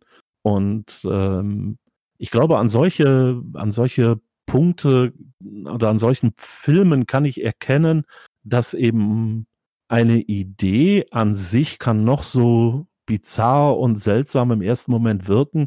Ich kann sie dann aber vielleicht doch so umsetzen, dass sie irgendwie einen Sinn ergibt, wenn ich sie einfach mal sauber durchdenke. Aber dann muss ich auch bereit sein, eben zu sagen, okay, ich mache jetzt keinen Horrorfilm hier draus, jedenfalls nicht im klassischen Sinne, sondern ich mache da jetzt wirklich eine Komödie draus, eine Zombie-Komödie, wo eben ja Zombies als Benzinersatz äh, dienen. Hm. Und da muss ich auch bereit sein, mich drauf einzulassen sonst ist die Idee weiterhin einfach bescheuert und hätte äh, besser in der Mottenkiste liegen bleiben sollen. So denken dann viele. Mhm. Aber wie gesagt, ich mochte das sehr gern. No. Ich möchte noch eine äh, kleine Anekdote zum Thema Zombies bringen, auch wenn die jetzt gar nichts mit dem eigentlichen Thema zu tun hat. Irgendeiner hat mal ausgerechnet, ähm, mit den, ähm, bei, bei, der Serie The Walking Dead hat einer gerechnet, ähm, die haben so und so viel umgebracht. Wenn man das jetzt hochrechnet auf, wenn nur, keine Ahnung, 10% oder so überlebt haben, irgendwie nach zwei Jahren wäre die Erde von Zombies befreit. die so schnell die Leute alle, die Zombies platt malen. Das kann gar nicht so lange gehen. Ja, aber das sind ja nur die Helden. Das ist ja, die anderen sind ja nicht Helden. Ah ja, stimmt. Ja, die überleben eigentlich. Nee, die anderen, Irgendwie. die, äh, die sind ja eigentlich nur dann Zombiefutter. Das kennt mhm. man ja. Das ist, das ist ja dann auch so diese, diese grundsätzliche Frage, die man sich immer wieder stellen muss, auch wenn ich ein Abenteuer schreibe. Ähm, warum gerade meine Helden das können? Was auch immer das gerade ist. Mhm. Warum kann das nicht auch jemand anders? Da darf man aber nicht so genau drüber nachdenken. Das macht bloß, das macht einfach keinen Spaß. Macht nur Kopfschmerz. Genau. Da gibt ja ähm, Dungeon Crawl Classic ist das jetzt, glaube ich. Ne? Das hat der Systemet das jetzt gerade rausgebracht. Mhm. Ähm, da hat ein Kun äh, Kumpel, die, das nennt sich ja Trichterarbeit. Du fängst ja mit vier Charakteren oder mehr oder weniger, je nachdem, wie groß die Gruppe ist, an. Und das sind halt keine Helden, sondern einfach nur irgendwelche Dorfbewohner. Und die machen jetzt Dinge. Das Überleben hat man danach dann ein Held. Held. Und da merkt man eigentlich, der einzige Unterschied zwischen dem Helden und dem Normalen ist ja, ist ja einfach, dass er mal irgendwo den Mut gebracht hat, irgendetwas zu tun, was man sonst, der, ja, mach jetzt nicht, geh da, ich gehe doch da nicht rein, sondern ich gehe jetzt nach Hause und das war's. Oder dass er jemand anders vorgeschubst hat. Ja. Äh, Ja, aber- doch mal. Das ist zum Beispiel, das ist zum Beispiel eine ganz interessante äh, Sache, Dungeon bei Dungeon Crawl Classics. Ähm, das Ding ist, ich glaube, 600 Seiten dick oder irgendwie sowas. Und ähm, es soll wohl, ich habe selber also nur einmal gespielt, aber es soll wohl auch ein sehr äh, funktionierendes System sein. Aber bleiben wir jetzt mal wieder bei dem Thema Ideen. Mhm. Ähm, alles, was man dazu hört, ist genau das. Am Anfang hast du vier Charaktere und nur einer überlebt und das ist dann dein Charakter und die anderen sind alle tot. Das ist alles, was man über dieses System hört. Und dass das eben da Teil der Regel ist, äh, ist eigentlich, oder anderes Beispiel, fällt mir auch in dem Zusammenhang ein, Traveler, das ist das System, wo du bei der Charaktererschaffung sterben kannst. Mhm. Beides sind eigentlich völlig bescheuerte Ideen. Ja, ich ziehe mit vier Charakteren los und muss drei umbringen oder ich würfel und würfel und würfel. Oh, schade, ich bin tot. Ich fange wieder vorne an zu würfeln. Aber trotzdem sind das Alleinstellungsmerkmale der Spiele geworden, die für die Fans auch etwas ganz Besonderes darstellen. Ich habe Leute Mhm. gehört, die gesagt haben, ich spiele bei Traveler immer nur diese Variante, wo ich auch sterben kann. Wo ich sage, das ist doch eigentlich absurd. Ich will einen Charakter erschaffen und nicht umbringen. Also ich denke, es ist auch so, dass eben die Frage blöde Idee ja oder nein eben sehr stark auch davon abhängt, ähm, was ich von einer Sache erwarte, beziehungsweise ähm, wie ich vielleicht auch mit einer Sache in Berührung gekommen bin. Völlig egal, ob das jetzt ein Spiel, ein Film oder was auch immer ist. Wenn ich da eine besondere Beziehung zu einem bestimmten, vielleicht auch seltsamen Aspekt habe, ähm, werde ich den tatsächlich positiver bewerten, als er möglicherweise ist. Aber heißt das nicht, dass ich die blöden Ideen äh, nur in der Rückschau gut finde? Oder meistens da, oder positiv verkläre? Vielleicht, aber ich denke, es ist auch eine Frage, wie ich sie das erste Mal wahrnehme. Wenn ich zum Beispiel, bleiben wir beim Beispiel, Beispiel Traveler, äh, ich erschaffe meinen ersten Charakter und da kommt, der entkommt vielleicht gerade so dem Tod, aber mein Kumpel, dessen Charakter stirbt in derselben Situation. Ähm, dann habe ich das so im Kopf und dann denke ich vielleicht eher daran, boah, mein Charakter, der hat die ganze Zeit mit diesem anderen zusammen irgendwas gemacht und dann war der andere tot. Das Hm. hat den aber jetzt geformt. Und dann habe ich plötzlich eine ganz andere Wahrnehmung davon, als wenn es einfach so ist, dass ich sage, gewürfelt, gewürfelt, gewürfelt, tot, Mist. Gewürfelt, gewürfelt, gewürfelt, gewürfelt, tot, Mist. Ähm, dann habe ich in dem einen Fall da wirklich eine persönliche Beziehung zu entwickelt und in dem anderen Fall habe ich ja mich vielleicht auch geärgert über die Idee, meinen Charakter sterben zu lassen durch sowas. Und darum denke ich, ich sag mal, des einen blöde Idee ist, des anderen Geniestreich vielleicht auch. ja, doch, kann man auch sagen. Es ist so lange eine blöde Idee, bis ein irgendein anderer sagt, das ist ja genial. Nehmen wir das, nehmen wir das ganz, auch wieder ein ganz bekanntes Beispiel, nehmen wir PP&P. Ja, Plüschbauer Mhm. und Plunder. Äh, es ist ein Rollenspiel über lebende Plüschtiere. Ich glaube, dass viele Leute damit überhaupt keinen Spaß haben. Hm. dass sie sagen, das ist bescheuert, ich will sowas nicht. Ich bin, ich spiele doch kein, ich spiele doch nicht den Teddybären von meiner Schwester oder was auch immer. Und jemand anders sagt, ach, das ist so cool, ich bin ein total cooler Bär, ich habe eine äh, Detektivausrüstung und darum äh, bin ich jetzt, ich habe so einen äh, Trenchcoat an und eine Fedora auf dem Kopf und darum bin ich jetzt ein cooler Detektivbär und damit erlebe ich jetzt Abenteuer. Der hat da einen tierischen Spaß dran. Und äh, Mhm. die Idee ist dieselbe, aber sie wird halt anders aufgenommen. Was ist eine Fedora? Ähm, das ist dieser typisch klassische Bogey-Hut. Also den, den äh, Humphrey Bogart immer in seinen Filmen getragen hat. Das ist eine Fedora. Okay, und jetzt nochmal für die Jüngeren. ah, okay. Äh, wenn du in irgendeiner Fernsehserie, in irgendeinem Film, in äh, irgendeiner Comicserie auf so einen knallharten Detektiv stößt, der am Anfang einen Vortrag darüber hält, wie hart die Welt ist und dass er sie nur mit viel Zigaretten und Whisky erträgt. Und der läuft dann durch die Gegend und hat einen Hut auf. Das ist eine Fedora. Ah, also, okay, also äh, Hut äh, rund und in, mit diesem Knick drin sozusagen. Genau. Ja, okay. Das ist, das ist so die, das ist so die klassische Fedora und äh, das sind, äh, das sind eben die, äh, wie ich, wie ich meinte, ja, dass ich da eben auch dieses Bild bediene. Das ist das, was Jens vorhin sagte. Das ist eine Hommage. Ja, mhm. ich erzähle zwar eine Geschichte von lebenden Plüschtieren, aber ich erzähle sie so, dass eben so ein klassischer Noir-Detektiv äh, im Mittelgrund, im Mittelpunkt steht. Und dieser Detektiv, der erlebt jetzt natürlich genau die Geschichten, die ähm, so ein ähm, ja, Noir-Mensch tatsächlich da in den 50er Jahren erlebt hätte. Mhm. Ich kann vielleicht mal, wenn ich, wenn ich darf, ähm, ich bin, ich habe eine absolute Lieblingsserie. Und meine absolute Lieblingsserie ist die Serie Castle. Ja. Für diejenigen, die das nicht kennen, Castle ist ein äh, Autor, der darf mit einer äh, hübschen Detektivin zusammen Fälle aufklären, ähm, weil ja, er. Bitte? Polizistin. Ja, genau. Mit einer Polizistin darf er eben äh, Mordfälle aufklären und äh, natürlich verliebt er sich auch in sie. Sie kann ihn natürlich nicht ausstehen, aber eigentlich liebt sie ihn auch. Ähm, und er ist so ein Typ, der im Grunde genommen ja mit 14 Jahren aufgehört hat zu altern äh, und sieht alles also wirklich wie so ein Kind und mit absoluter Begeisterung und wenn eben ein Fall kommt, in dem plötzlich ein Zombie der Täter zu sein scheint, dann taucht er vor der Kamera auf und so, bester Fall aller Zeiten. Und ich liebe diese Serie, weil sie über ihre Laufzeit immer wieder genau das gemacht hat, was wir gerade gesagt haben. Es gibt Folgen über Zombies. Es gibt Folgen über unsichtbare Menschen, Zeitreisende. Äh, es gibt eine Folge auf einer äh, Science-Fiction-Convention. Jetzt muss man aber dazu sagen, diese Serie spielt in unserer Jetztzeit oder in der von vor zehn Jahren und sie ist nicht übernatürlich.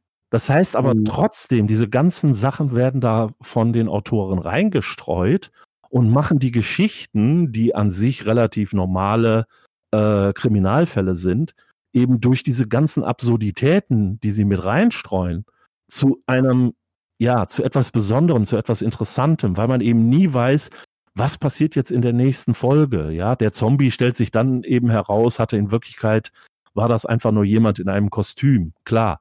Äh, der Zeitreisende war kein Zeitreisender. Nur in der letzten äh, Szene fragt man sich dann, ha, vielleicht doch und so weiter. Also ähm, was ich an dieser Serie toll finde, neben den Charakterkonstellationen, die ich einfach mag, ist eben genau dieser Einfallsreichtum, der da immer wieder völlig, ich sag jetzt mal, genrefremde Elemente reinwirft und die mit einer unglaublichen Liebe fürs Detail auch dann parodiert oder sich davor verbeugt. Und äh, ich glaube, das ist etwas, wo man, wenn man sich die Serie mal anguckt, an vielen Stellen tatsächlich auch von lernen kann, wie man sowas auch macht ohne dass es wirklich äh, seltsam rüberkommt. Hm. Also äh, Kessel kann ich auch nur empfehlen. Es war eine. Jens, kennst du die auch?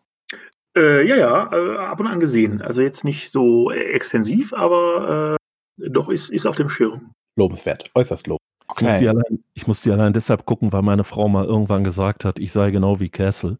Das, das Schlimme ist, sie hat, glaube ich, an einigen Stellen recht. Das ist äh, irgendwie erschreckend ich suchte die gerade mal wieder durch, weil die bei Amazon Prime gerade, äh, Entschuldigung, Werbung, äh, gerade kostenlos sichtbar ist und äh, ich bin gerade in der siebten Staffel und bin bald wieder durch. Yes! Ich weiß nicht zum ah. wievielten Mal.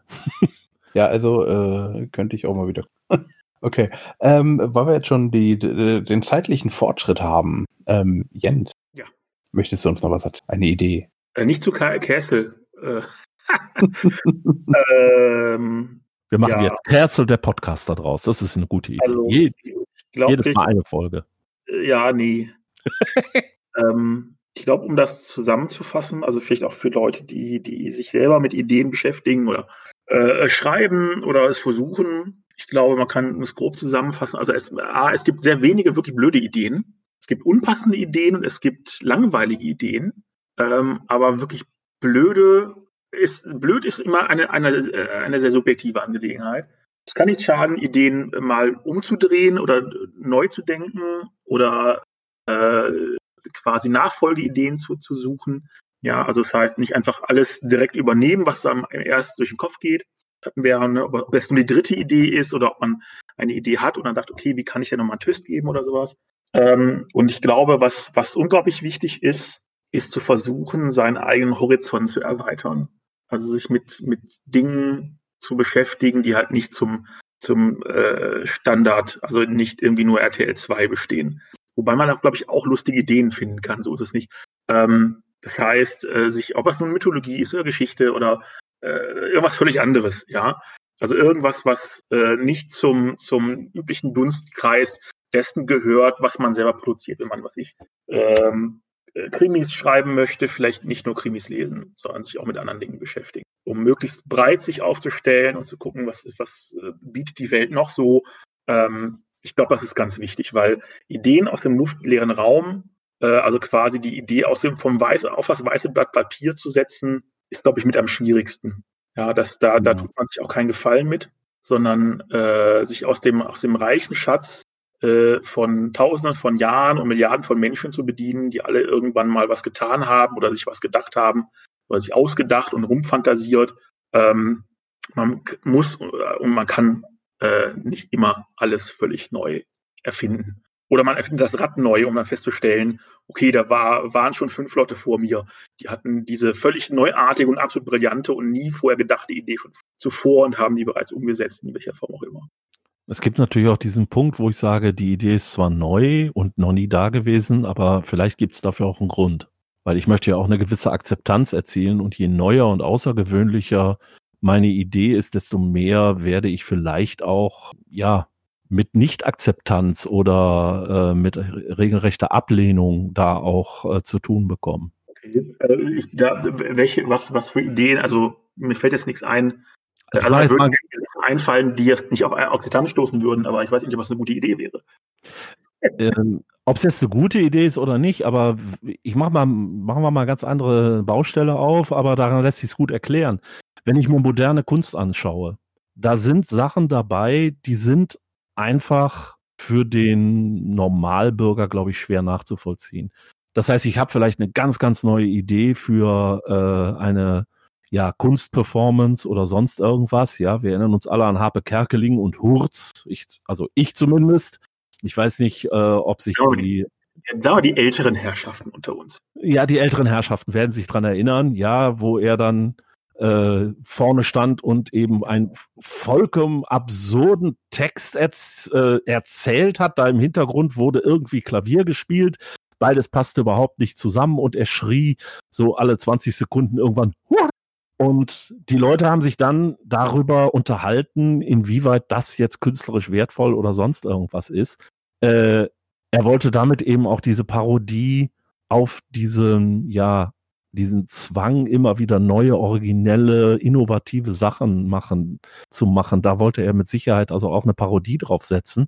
Und ähm, manchmal kommen halt solche Ideen auch aus einer Ecke, wo sie ein bisschen gekünstelt sind. Ich glaube, das, fänd, das würde ich am ehesten noch als eine schlechte oder eine nicht relevante Idee dann auch betrachten, weil solange ich mich im, ich sage jetzt einfach mal Unterhaltungsmodus befinde, wollen die Leute auch irgendwo sich abgeholt fühlen. Ja, das heißt, sie wollen zum Beispiel eine Geschichte haben, die eine gewisse, ähm, ja, einen gewissen Wiedererkennungswert hat keiner möchte, eine, wenn man eine Agentengeschichte hat, dann muss die immer in irgendeiner Form James Bond referenzieren, sage ich jetzt einfach mal. Egal, ob ich jetzt sage, ich mache eine Verbeugung vor ihm oder ich drehe ihn wirklich um, mache aus ihm einen Trottel äh, oder mache vielleicht die Geschichte ernsthafter oder was auch immer. Aber keiner möchte wirklich die Realität eines Spions, der stundenlang irgendwo rumliegt und darauf wartet, dass einer aus einem aus einer Botschaft kommt oder so. Das ist genau das, was Jens vorhin sagte, das ist langweilig. Die Leute wollen einen gewissen Wiedererkennungswert, die Leute wollen etwas, was sie, ja, woran sie sich ähm, so ein bisschen hochziehen können, um in die Geschichte reinzukommen. Und ich glaube, das ist leichter, wenn man tatsächlich etwas hat, was so ein bisschen Wiedererkennungswert hat. Sie wollen aber doch auch immer wieder was Neues haben. Und da es ja, ja praktisch schon alles gab. Das, das Problem, was, das finde ich, das ist ein guter, ein guter Punkt. Das Problem, das, da, das Ralf anspricht, ist, ist ein, eigentlich ein Klassiker. Äh, viele Leute wollen was Neues. Also gerade, nee, fangen wir so rum an. Wenn, wenn es ähm, um ein Themenfeld geht, das bereits beackert wurde. Eben mhm. sowas wie äh, Genre, Geheim, Geheimdienst und Agentenfilme oder äh, äh, Star Wars oder was auch immer. Ja, wollen die Leute oder viele Leute wollen was Neues, aber das darf nicht zu anders sein wie das, was sie schon kennen. Das heißt, die wollen das Gleiche nochmal, aber neu. Aber genauso wie vorher. Aber überraschend neu. Aber nicht zu überraschend. Ja. Ähm, und das macht es tatsächlich, äh, die, ich sag mal, die Navigation in, äh, in, in Genre, die, die sehr einen sehr klaren erzählerischen Rahmen haben, sehr, sehr schwierig. Das ist eine sehr große Herausforderung. Ja, und damit kann man also auch böse auf die Schnauze fallen. Ja, mhm. und ich glaube, gerade, gerade Star Wars und Star, die Star Wars Filme, das gibt ja noch Extended Universe und Serien, das ja nicht gesehen. Aber gerade die, die Filme quasi als Kernstück, ähm, das ist, glaube ich, auch eine sehr undankbare Aufgabe. Weil ähm, man da wirklich diese Manifestation von, wir wollen das Gleiche nochmal, wir wollen es aber neu und frisch und überraschend haben, aber genauso wie es vorher war. Mhm. Also dieses, dieses erzählerische Paradoxon, ähm, äh, da, da sieht man das besonders gut und wie auch die Reaktionen darauf. Ja, ob das nun irgendwie Episode 1 war, die damals ja schon so mh, hm, Kinderfilm und so, äh, oder die neueren oder sowas. Äh, das ist halt, du hast halt eine Erzählstruktur, die ist bei Star Wars sehr klassisch, eine sehr klassische Geschichte, die erzählt wird. Ähm, muss man sich dann halt als, als ob es ein Drehbuchautor ist oder was auch immer, als Plot, für den Plot zuständigen sozusagen, entscheiden, wie weit wiederhole ich das jetzt? Erzähle ich wieder so ein Coming of Age und, und äh, äh, Teenie entdeckt seine, seine Kräfte und bekämpft irgendwie das Böse, das irgendwie von einer Generation vorher stammt oder sowas. Ähm, oder möchte ich was anderes erzählen? Ja, und das natürlich, also gerade in, das ist ja ein sehr wirklich extremer Fall, wirklich mit Millionen von Leuten im Rücken, äh, die nur, nur zu willens und bereit sind, einem mit dem Knüppel eins überzuziehen. Ähm, Aber das ist, ist das nicht ein Problem eher von einem bestehenden Universum? Ja, definitiv. Aber, äh, oder, oder halt einem bestehenden Genre. Ja, also was ich, wenn ich dann so einen so einen Agentenfilm mache, dann habe ich halt immer diesen Gedanken im Hinterkopf. Also mein Zuschauer, der hat eine Erwartungshaltung, ja, weil der schon diverse, vermutlich diverse Agentenfilme gesehen hat. Und ähm, wenn ich dann einen Protagonisten wähle, muss ich halt überlegen, ja, ist der zu sehr James Bond? Ist er zu wenig James Bond? Ist das quasi das Gegenstück zu dem, also so eine Antipode? Oder ist das vielleicht, also es gibt ja, ich, weiß nicht gerade, welcher das ist, ist das so ein, so ein Sesselfurzer, der eigentlich seit 30 Jahren irgendwie äh, äh, Radioberichte aus, aus dem Iran äh, transkribiert und da irgendwelche Sachen analysiert und auf einmal bricht da irgendwie die Apokalypse aus, quasi in seinem Büro. Äh, oder ist es was ganz anderes? Also das heißt, ich muss immer das mitdenken, weil ich halt ein, ein, eine Erwartungshaltung bei meinen Zuschauern habe. Hm. Und das macht es tatsächlich äh, schwierig. Ja, also es geht jetzt nicht mal zwingend um Ideen, sondern da geht es wirklich dann um Erzählstrukturen ja, und Abläufe und sowas. Und ja, tatsächlich, je, je größer, also je größer und bekannter und je ikonischer äh, die Erzählung ist, ähm, desto schwieriger hat man es, glaube ich, äh, da wirklich diesen, diese, diesen Paradox aus, oder dieses Paradoxon aus, äh, wir wollen es haben, wie es war, und wir wollen es völlig neu äh, irgendwie aufzulösen. Was halt mhm. ein Balanceakt ist, speziell, weil es ja nicht einen Sweet Spot gibt, wo man sagt, okay, da treffen sich dann die Gemüter sondern das Ding unter Umständen noch sehr unterschiedlich. Ja, was dem einen dann zu neu ist, ist dem anderen zu, zu altbekannt.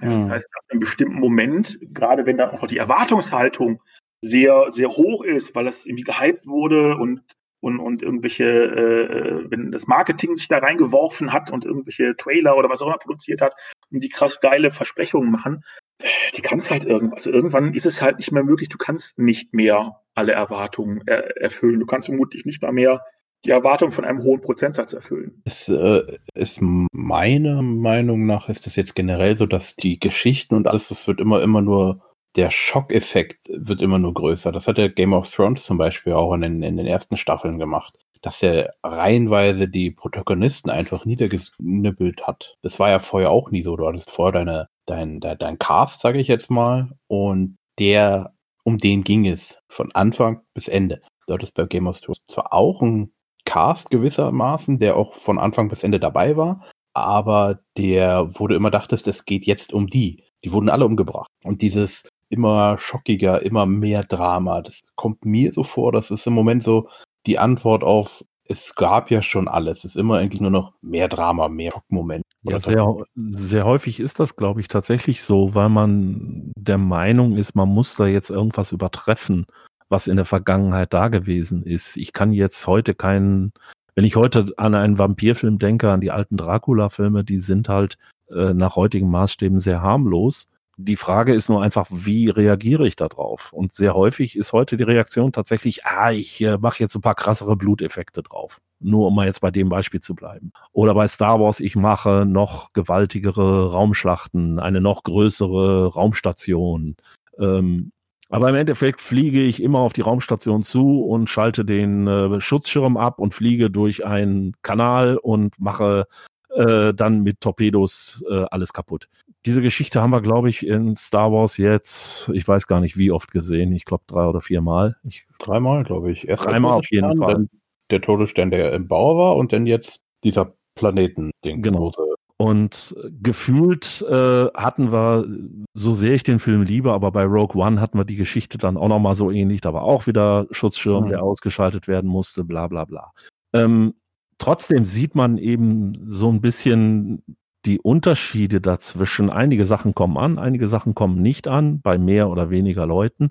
Und je mehr Leute ich eben, ich sag jetzt mal, begeistern kann mit dem, was ich tue, desto mehr habe ich dabei auch richtig gemacht. Und wenn eben viele Leute darauf anspringen, dass es immer extremer, immer größer, immer gewaltiger wird, ähm, ja, dann ist es halt äh, aus der Sicht der Produzenten alles in Ordnung. Und ob das jetzt wirklich so ja zielführend ist, ist mal eine ganz andere Sache, weil irgendwann ist die Spirale vorbei. Irgendwann schocke ich nur noch um des Schockens willen oder mache nur noch irgendwelche absurden Trickaufnahmen, weil ich es kann, und ob das wirklich dann das ist, was die Leute sehen wollen, ja, das entscheiden sie selbst. Der entscheidende Faktor ist, glaube ich, immer die Akzeptanz und das, was die Leute letztendlich dazu sagen, weil das entscheidet darüber, ob etwas Erfolg hat oder nicht. Und manche Sachen haben auch Jahre später eine ganz andere Sichtweise oder da entsteht eine andere Sichtweise.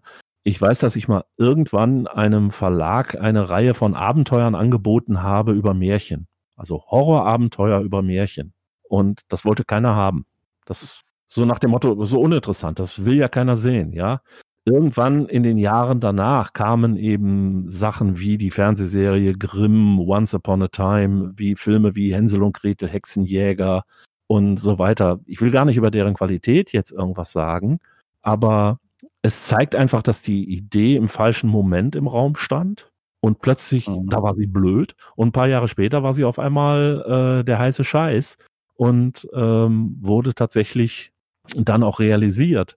Und ähm, ja, irgendwann kommen dann eben, kommt die richtige Zeit für alles Mögliche. Und ich hoffe halt auch, dass es wieder die Zeit dafür kommt, dass bestimmte Sachen auch wieder so ein bisschen zurückgefahren werden, dass ich eben nicht einfach nur noch Spezialeffekt Gewitter kriege, sondern dass ich auch das Gefühl habe, da hat sich einer auch mal eine halbe Stunde hingesetzt und ein Drehbuch geschrieben. Und das stimmt, dieses, dieses, man, man ist zu früh für die Zeit. Das ist, glaube ich, das Bitterste, was man haben kann. Obwohl ja. zu spät ist, glaube ich, noch bitter. Ja, klar, aber wenn man eine Idee hatte und alle sagen einem, nee, die Idee ist doof. Mhm. Die will kein Mensch haben. Und ein paar Jahre später ähm, kommt genau diese Idee ähm, dann ganz groß raus und äh, man selber sitzt zu Hause und sieht, aha, da hat einer dein Spiel gemacht oder äh, deine Idee für ein Abenteuer jetzt äh, umgesetzt und er hat das auch gut gemacht, aber vor ein paar Jahren wollte das eben noch keiner haben. Ja, ich glaube auch diese, dieser, dieser Zeitfaktor, ja, passt es gerade so in die Welt hinein, äh, also jetzt in die reale Welt, der ist, glaube ich, auch sehr wichtig. Mhm. Ich denke da zum Beispiel an so einen Film äh, wie, ach, wie hieß das Ding? John Carter vom Mars oder John Carter zwischen den Welten oder wie der hieß. Ähm, mit der größte Flop, den Disney sich jemals geleistet hat, weil sie da über 200 Millionen in einen riesig aufgemachten Film versenkt haben, der kein Publikum gefunden hat. Weil da haben sie eine neue Idee gehabt, aber die Idee wollte keiner sehen. Was Kann war das passieren? Ähm, es gibt Romane von Edgar Rice Burroughs über John Carter vom Mars. Das ist ein Mann aus den Südstaaten, der wird durch eine Art Dimensionstor auf den Mars geschleudert und hat dort Superkräfte, weil er einfach äh, seine irdischen ja, Muskeln sozusagen mitgenommen hat. Auf dem Mars ist weniger Schwerkraft, darum hat er da eben größere Kraft, kann enorm weit springen und so weiter. Gerät äh, an eine sehr fremdartige Rasse von Marsianern, verliebt sich in eine marsianische Prinzessin und so weiter. Also im Endeffekt auch eine relativ klassische Geschichte, aber mit teilweise sehr ähm, andersartigen Wesenheiten ähm, und Ideen. Gibt es also mehrere Bücher von und es gibt halt diesen Film äh, John Carter zwischen den Welten.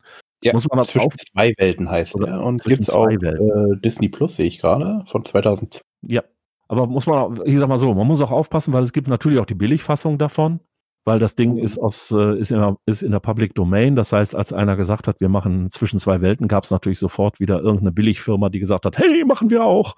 Und darum gibt's auch äh, eben die äh, 10.000 Dollar Budget-Version irgendwo. Hm.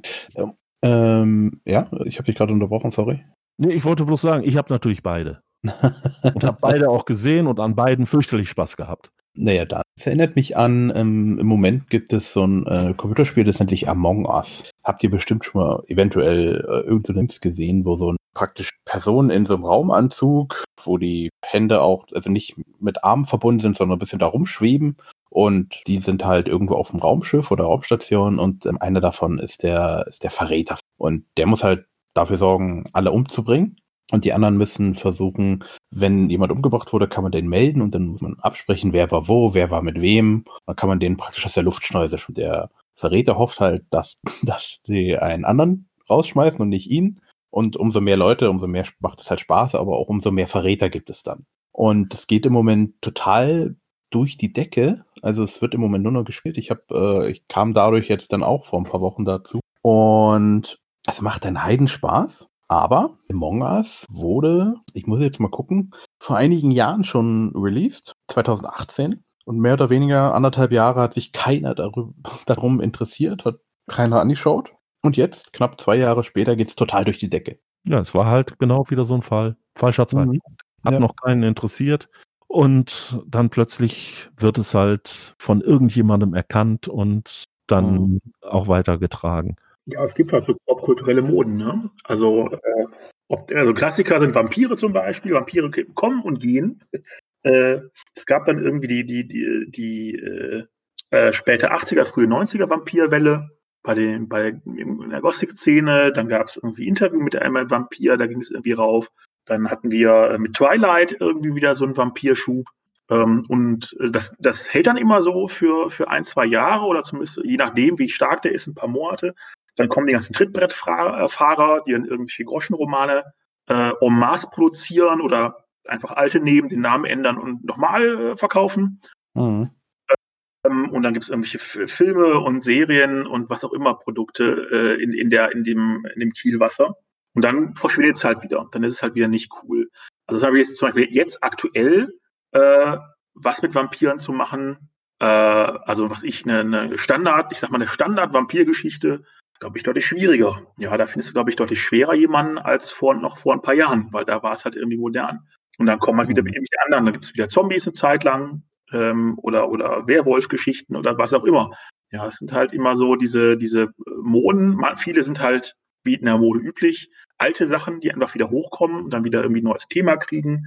Ähm, oder es ist irgendwie, was ich, irgendwie so Mad Max-mäßige Postapokalypse oder äh, Hard Sci-Fi oder was auch immer oder, oder Space Horror, äh, was halt dann immer einen, durch irgendein Produkt, äh, durch irgendeinen Film, durch irgendein Buch äh, ähm, gepusht wird, also da das dann einfach Erfolg hat und dann wird halt draufgesattelt sowohl von den Leuten, die das Produkt gemacht haben, als auch von allen möglichen anderen Leuten. Dann wird das irgendwie gehypt und auch, auch medial und mit Marketing äh, quasi in den Markt geprügelt. Ähm, und dann verschwindet es halt immer wieder, weil dann irgendwann ist es halt langweilig. Also nach der fünften Vampirgeschichte ist halt dann auch wieder durch. Ne? Mhm. Und wenn du dann halt tatsächlich mit, mit, mit einem Thema kommst, was halt gerade nicht cool ist, sondern irgendwie vor zehn Jahren mal cool war und vielleicht in zehn Jahren wieder cool sein wird, ist halt Arsch. Ne?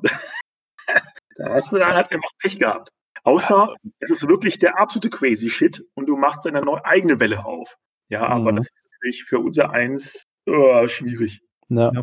Das ich sieht man auch im, im, im, äh, auch im Computerspielbereich oft so diese Wellen so. Es gab dann Zweiter Weltkrieg, dann kamen Tausende von Spielen, alle aus dem Zweiten Weltkrieg, dann hat es keinen interessiert. Dann kamen wieder welche mit äh, Zombies, mit Zukunft, mit Mittelalter, mit Antike.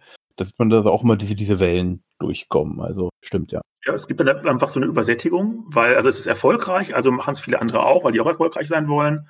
Mhm. Und äh, dann gibt es eine Übersättigung, dann stirbt das halt weg. Und dann äh, braucht es halt eine Zeit lang, also was, irgendeine eine halbe Generation quasi, ja, bis die Leute, die zu jung waren, um es zu machen, dann irgendwie alt genug sind oder so.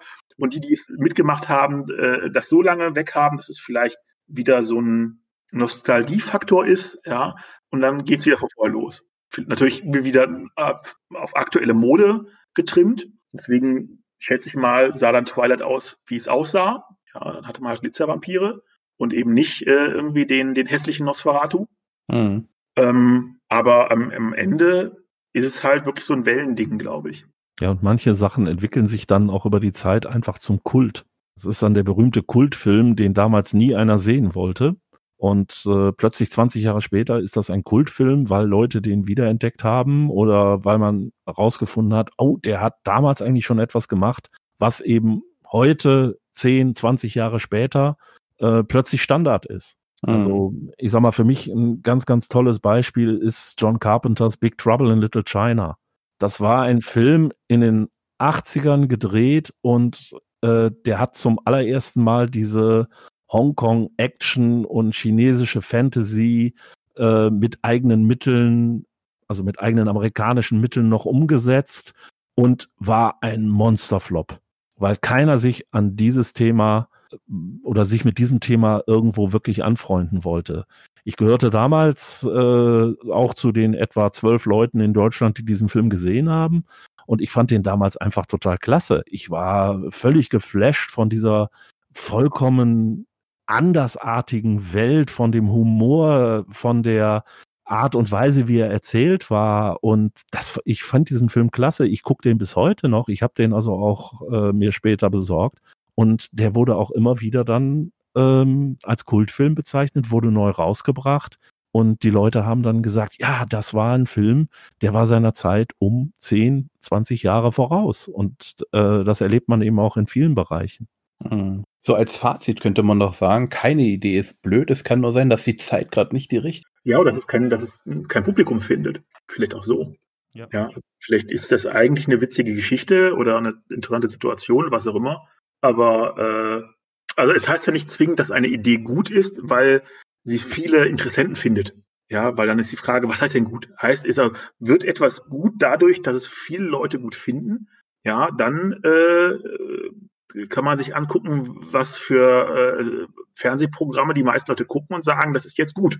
Und dann wird es, glaube ich, sehr gruselig. Mhm. Ähm, oder äh, ist das quasi inhärent? Also kann einfach eine, eine Idee gut sein, weil gut, es ist halt eine Definitionsfrage, ne?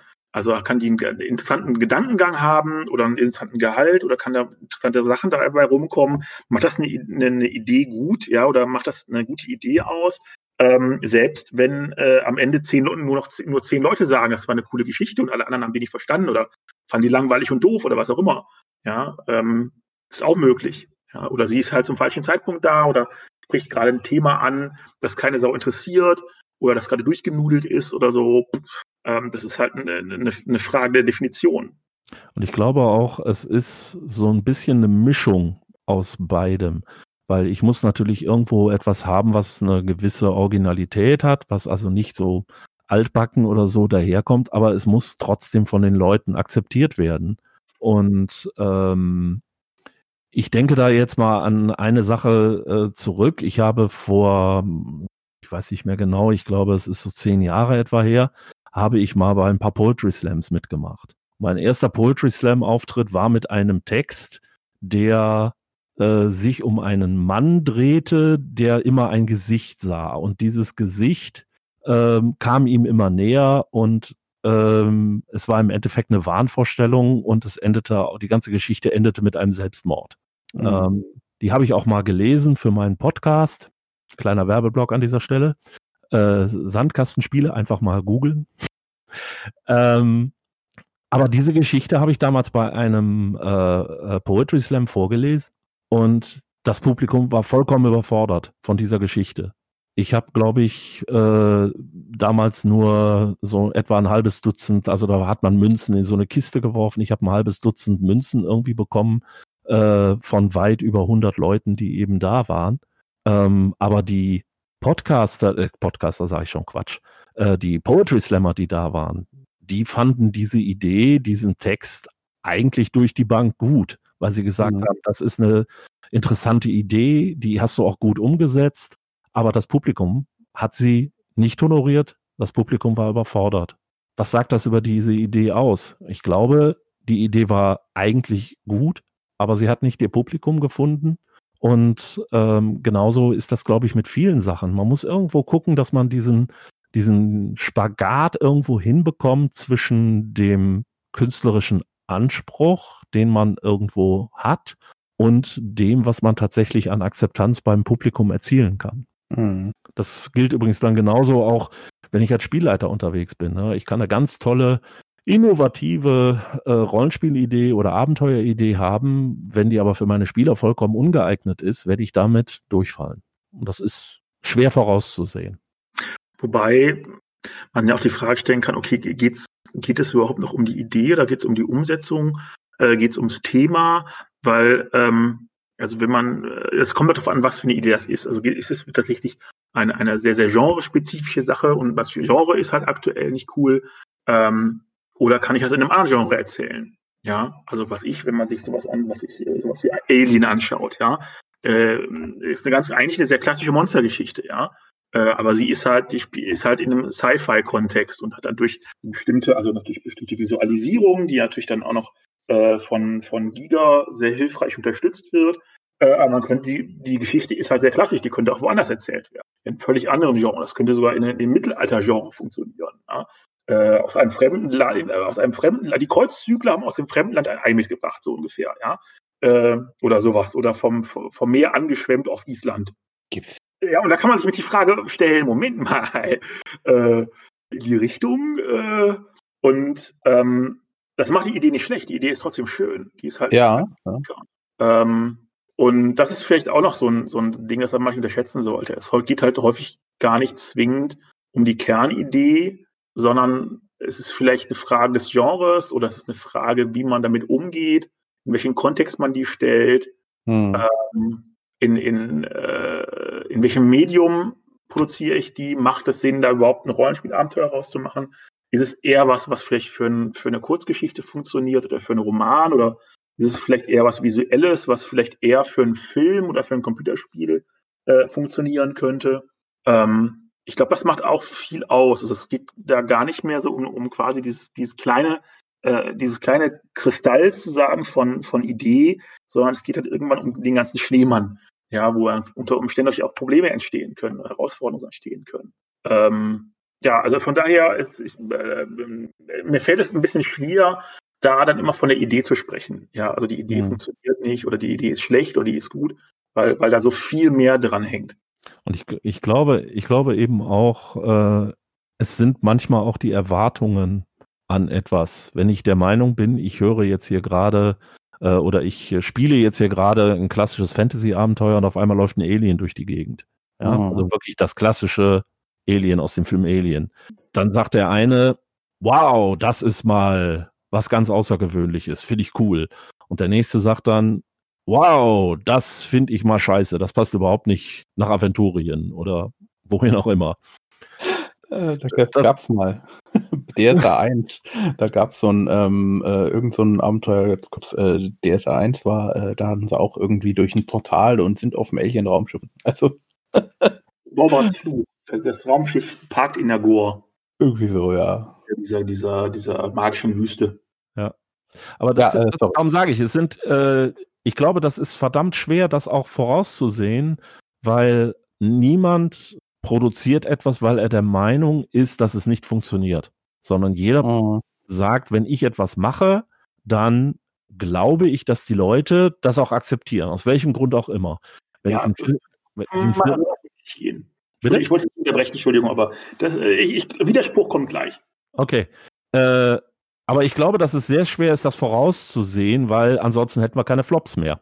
Ja. Also es gibt Ideen, also ich, ich kann nicht aus, also gerade wenn es eben um, um Hintergrundwelten und sowas gibt, die, die, die äh, existieren und wo es ein Fandom und eine Community gibt, da kann ich dir, also ich habe viele Ideen, die, äh, wo ich weiß, die, ich finde die sehr cool und witzig und aber äh, ich würde gekreuzigt werden. Ja, da würden Leute mit, mit äh, Fackeln und Mistgabeln vor der Türe stehen und äh, das, äh, das ist absehbar. Sag mal eine. Ähm, zum Beispiel äh, ein UFO. Ja, ein UFO in Aventurien, wir hatten das zwar jetzt schon mal, aber wenn es quasi, wenn es da mehrere gibt, ähm, ich würde noch besser eins weiter zu eins weiter zu gehen. Ich habe immer noch ein Konzept im Schrank für ein Warhammer 40k äh, DSA Crossover. Und ich bin sehr überzeugt, das funktioniert, also auch äh, hintergrundtechnisch und auch über längere Zeit. Ähm, aber ich weiß, äh, würde das offiziell werden, äh, also ich sag mal, ich könnte mir keine Bodyguards leisten. Also ich fände es interessant. Ja, ich auch. ich habe das auch schon durchdacht. Also das, äh, ich bin mir relativ sicher, rein, rein also erzählerisch äh, kann das durchaus funktionieren, hat klare Motivationen, hat äh, ein, also tatsächlich einen Hintergrund, bei dem beide Seiten halbwegs plausibel zusammen funktionieren können. Aber es wird halt nie äh, also absehbar, nie offiziell werden. Ja, weil das sind zum Glück äh, genug ausreichend Filter davor, äh, die das verhindern und sich da schreiend dazwischen werfen. Ja, das würde ich sagen, äh, Warhammer 40k bei DSK. Ja, da, äh, ja, das ist wieder was anderes. Also bei DSK kann man viel mehr machen äh, als bei DSA, ähm, weil das Fandom deutlich offener ist und äh, man halt immer auch so ein bisschen so dieses Augenzwinkernde dabei hat. Und ähm, würde ich jetzt sagen, komm, ich will ein UFO in der Goa haben, äh, dann bin ich mir relativ sicher, dass ich ein UFO in der Goa kriege. Ja, mhm. ähm, das ist kein Problem. Ähm, und gut, da würde ich mal überlegen, ob es, ob, also äh, ob es einen DSK Warhammer 40k Crossover in Aventurien gibt, wird dann schwierig. Ja, äh, aber grundsätzlich äh, möglich ist viel. Äh, bei DSA ist, ist es halt schon schwieriger. Ja, also es ist halt eine, eine seit 40 Jahren äh, gepflegte Hintergrundwelt sozusagen und eine, eine Erzählung oder ein, eine Ansammlung von Erzählungen, die mehr oder weniger äh, äh, miteinander funktionieren müssen oder zumindest irgendwie tolerierbar nebeneinander stehen können müssen. Und äh, wenn dann der, der verirrte Freihändler mit seinem äh, defekten Warp-Antrieb äh, irgendwo im Sonnensystem rausploppt, ja, weil er sich äh, im, im Warp Unfall hatte, äh, dann wird es halt schwierig. Ja, das geht erzählerisch, aber es würde vermutlich äh, nicht nur auf positives Feedback stoßen. Hm. Also ich würde sagen, ähm, plan das Abenteuer doch mal. Du hast schon zwei Spieler da. ja, man kommt ja zu nichts. Ja, ja, das kenne ich auch. Ja. Ja nur, also ich habe noch, hab noch zwei Exposés offen, die ich nochmal zu Ende schreiben müsste zu anderen Dingen und äh, äh, gerüchteweise muss ich ja noch eine Rollenspiele zu Ende schreiben. Ja, aber du musst doch mal jetzt Prioritäten setzen. Auf ja, tue ich ja. ja. genau das tue ich. Ach, aber nicht zu denen, die wir wollen. Ja, ja das äh, wird schwierig. Ja, okay. Gut. Äh, wir sind jetzt bei fast zwei Stunden irgendwie angelangt, obwohl wir uns ja nach drei Minuten schon verabschiedet haben. Kannst ja da schneiden. Ist alles, Post, alles Postskriptum hier. Ja, Ja. genau. Ist ja, äh, Danach war eh alles uninteressant. Also Ja. daher. Also die Ja. Fußnote, das ist jetzt nochmal Ja. so ein bisschen. ja äh, ich habe jetzt äh, nebenbei ja schon äh, hier noch äh, in unserem Discord geschrieben, äh, der Episodentitel und wie Ralf sagt, der längste. Äh, gibt es schlechte Ideen oder ist nur der Fall, ist es nur der falsche Zeitpunkt oder die falsche Zielgruppe? Ich finde, es passt doch, oder? Oder fällt euch was besser? Das ist sehr äh, unkurz. Ihr könnt euch ja noch mal mit was überlegen, aber irgendwie so von dem, von dem äh, Vielleicht wirklich ganz provokativ auch, äh, weil ich glaube, das ist das, worüber wir uns jetzt eigentlich so ein bisschen einig waren, so nach dem Motto, schlechte Ideen gibt es nicht.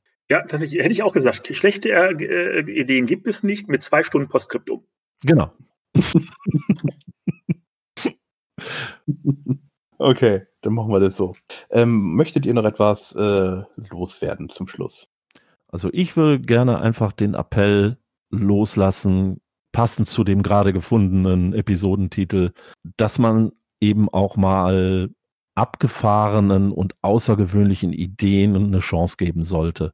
Also nicht sofort schreien, nee, das ist eine blöde Idee, das will ich nicht, das ist nicht mein DSA, nicht mein Cthulhu, was auch immer, sondern einfach mal sagen, okay, da hat sich einer Gedanken gemacht, ich gebe dem eine Chance. Ich muss es dann nicht toll finden. Ich kann auch danach immer noch sagen, nee, das war nix. Ich will keine Freihändler in der Wüste Goa haben.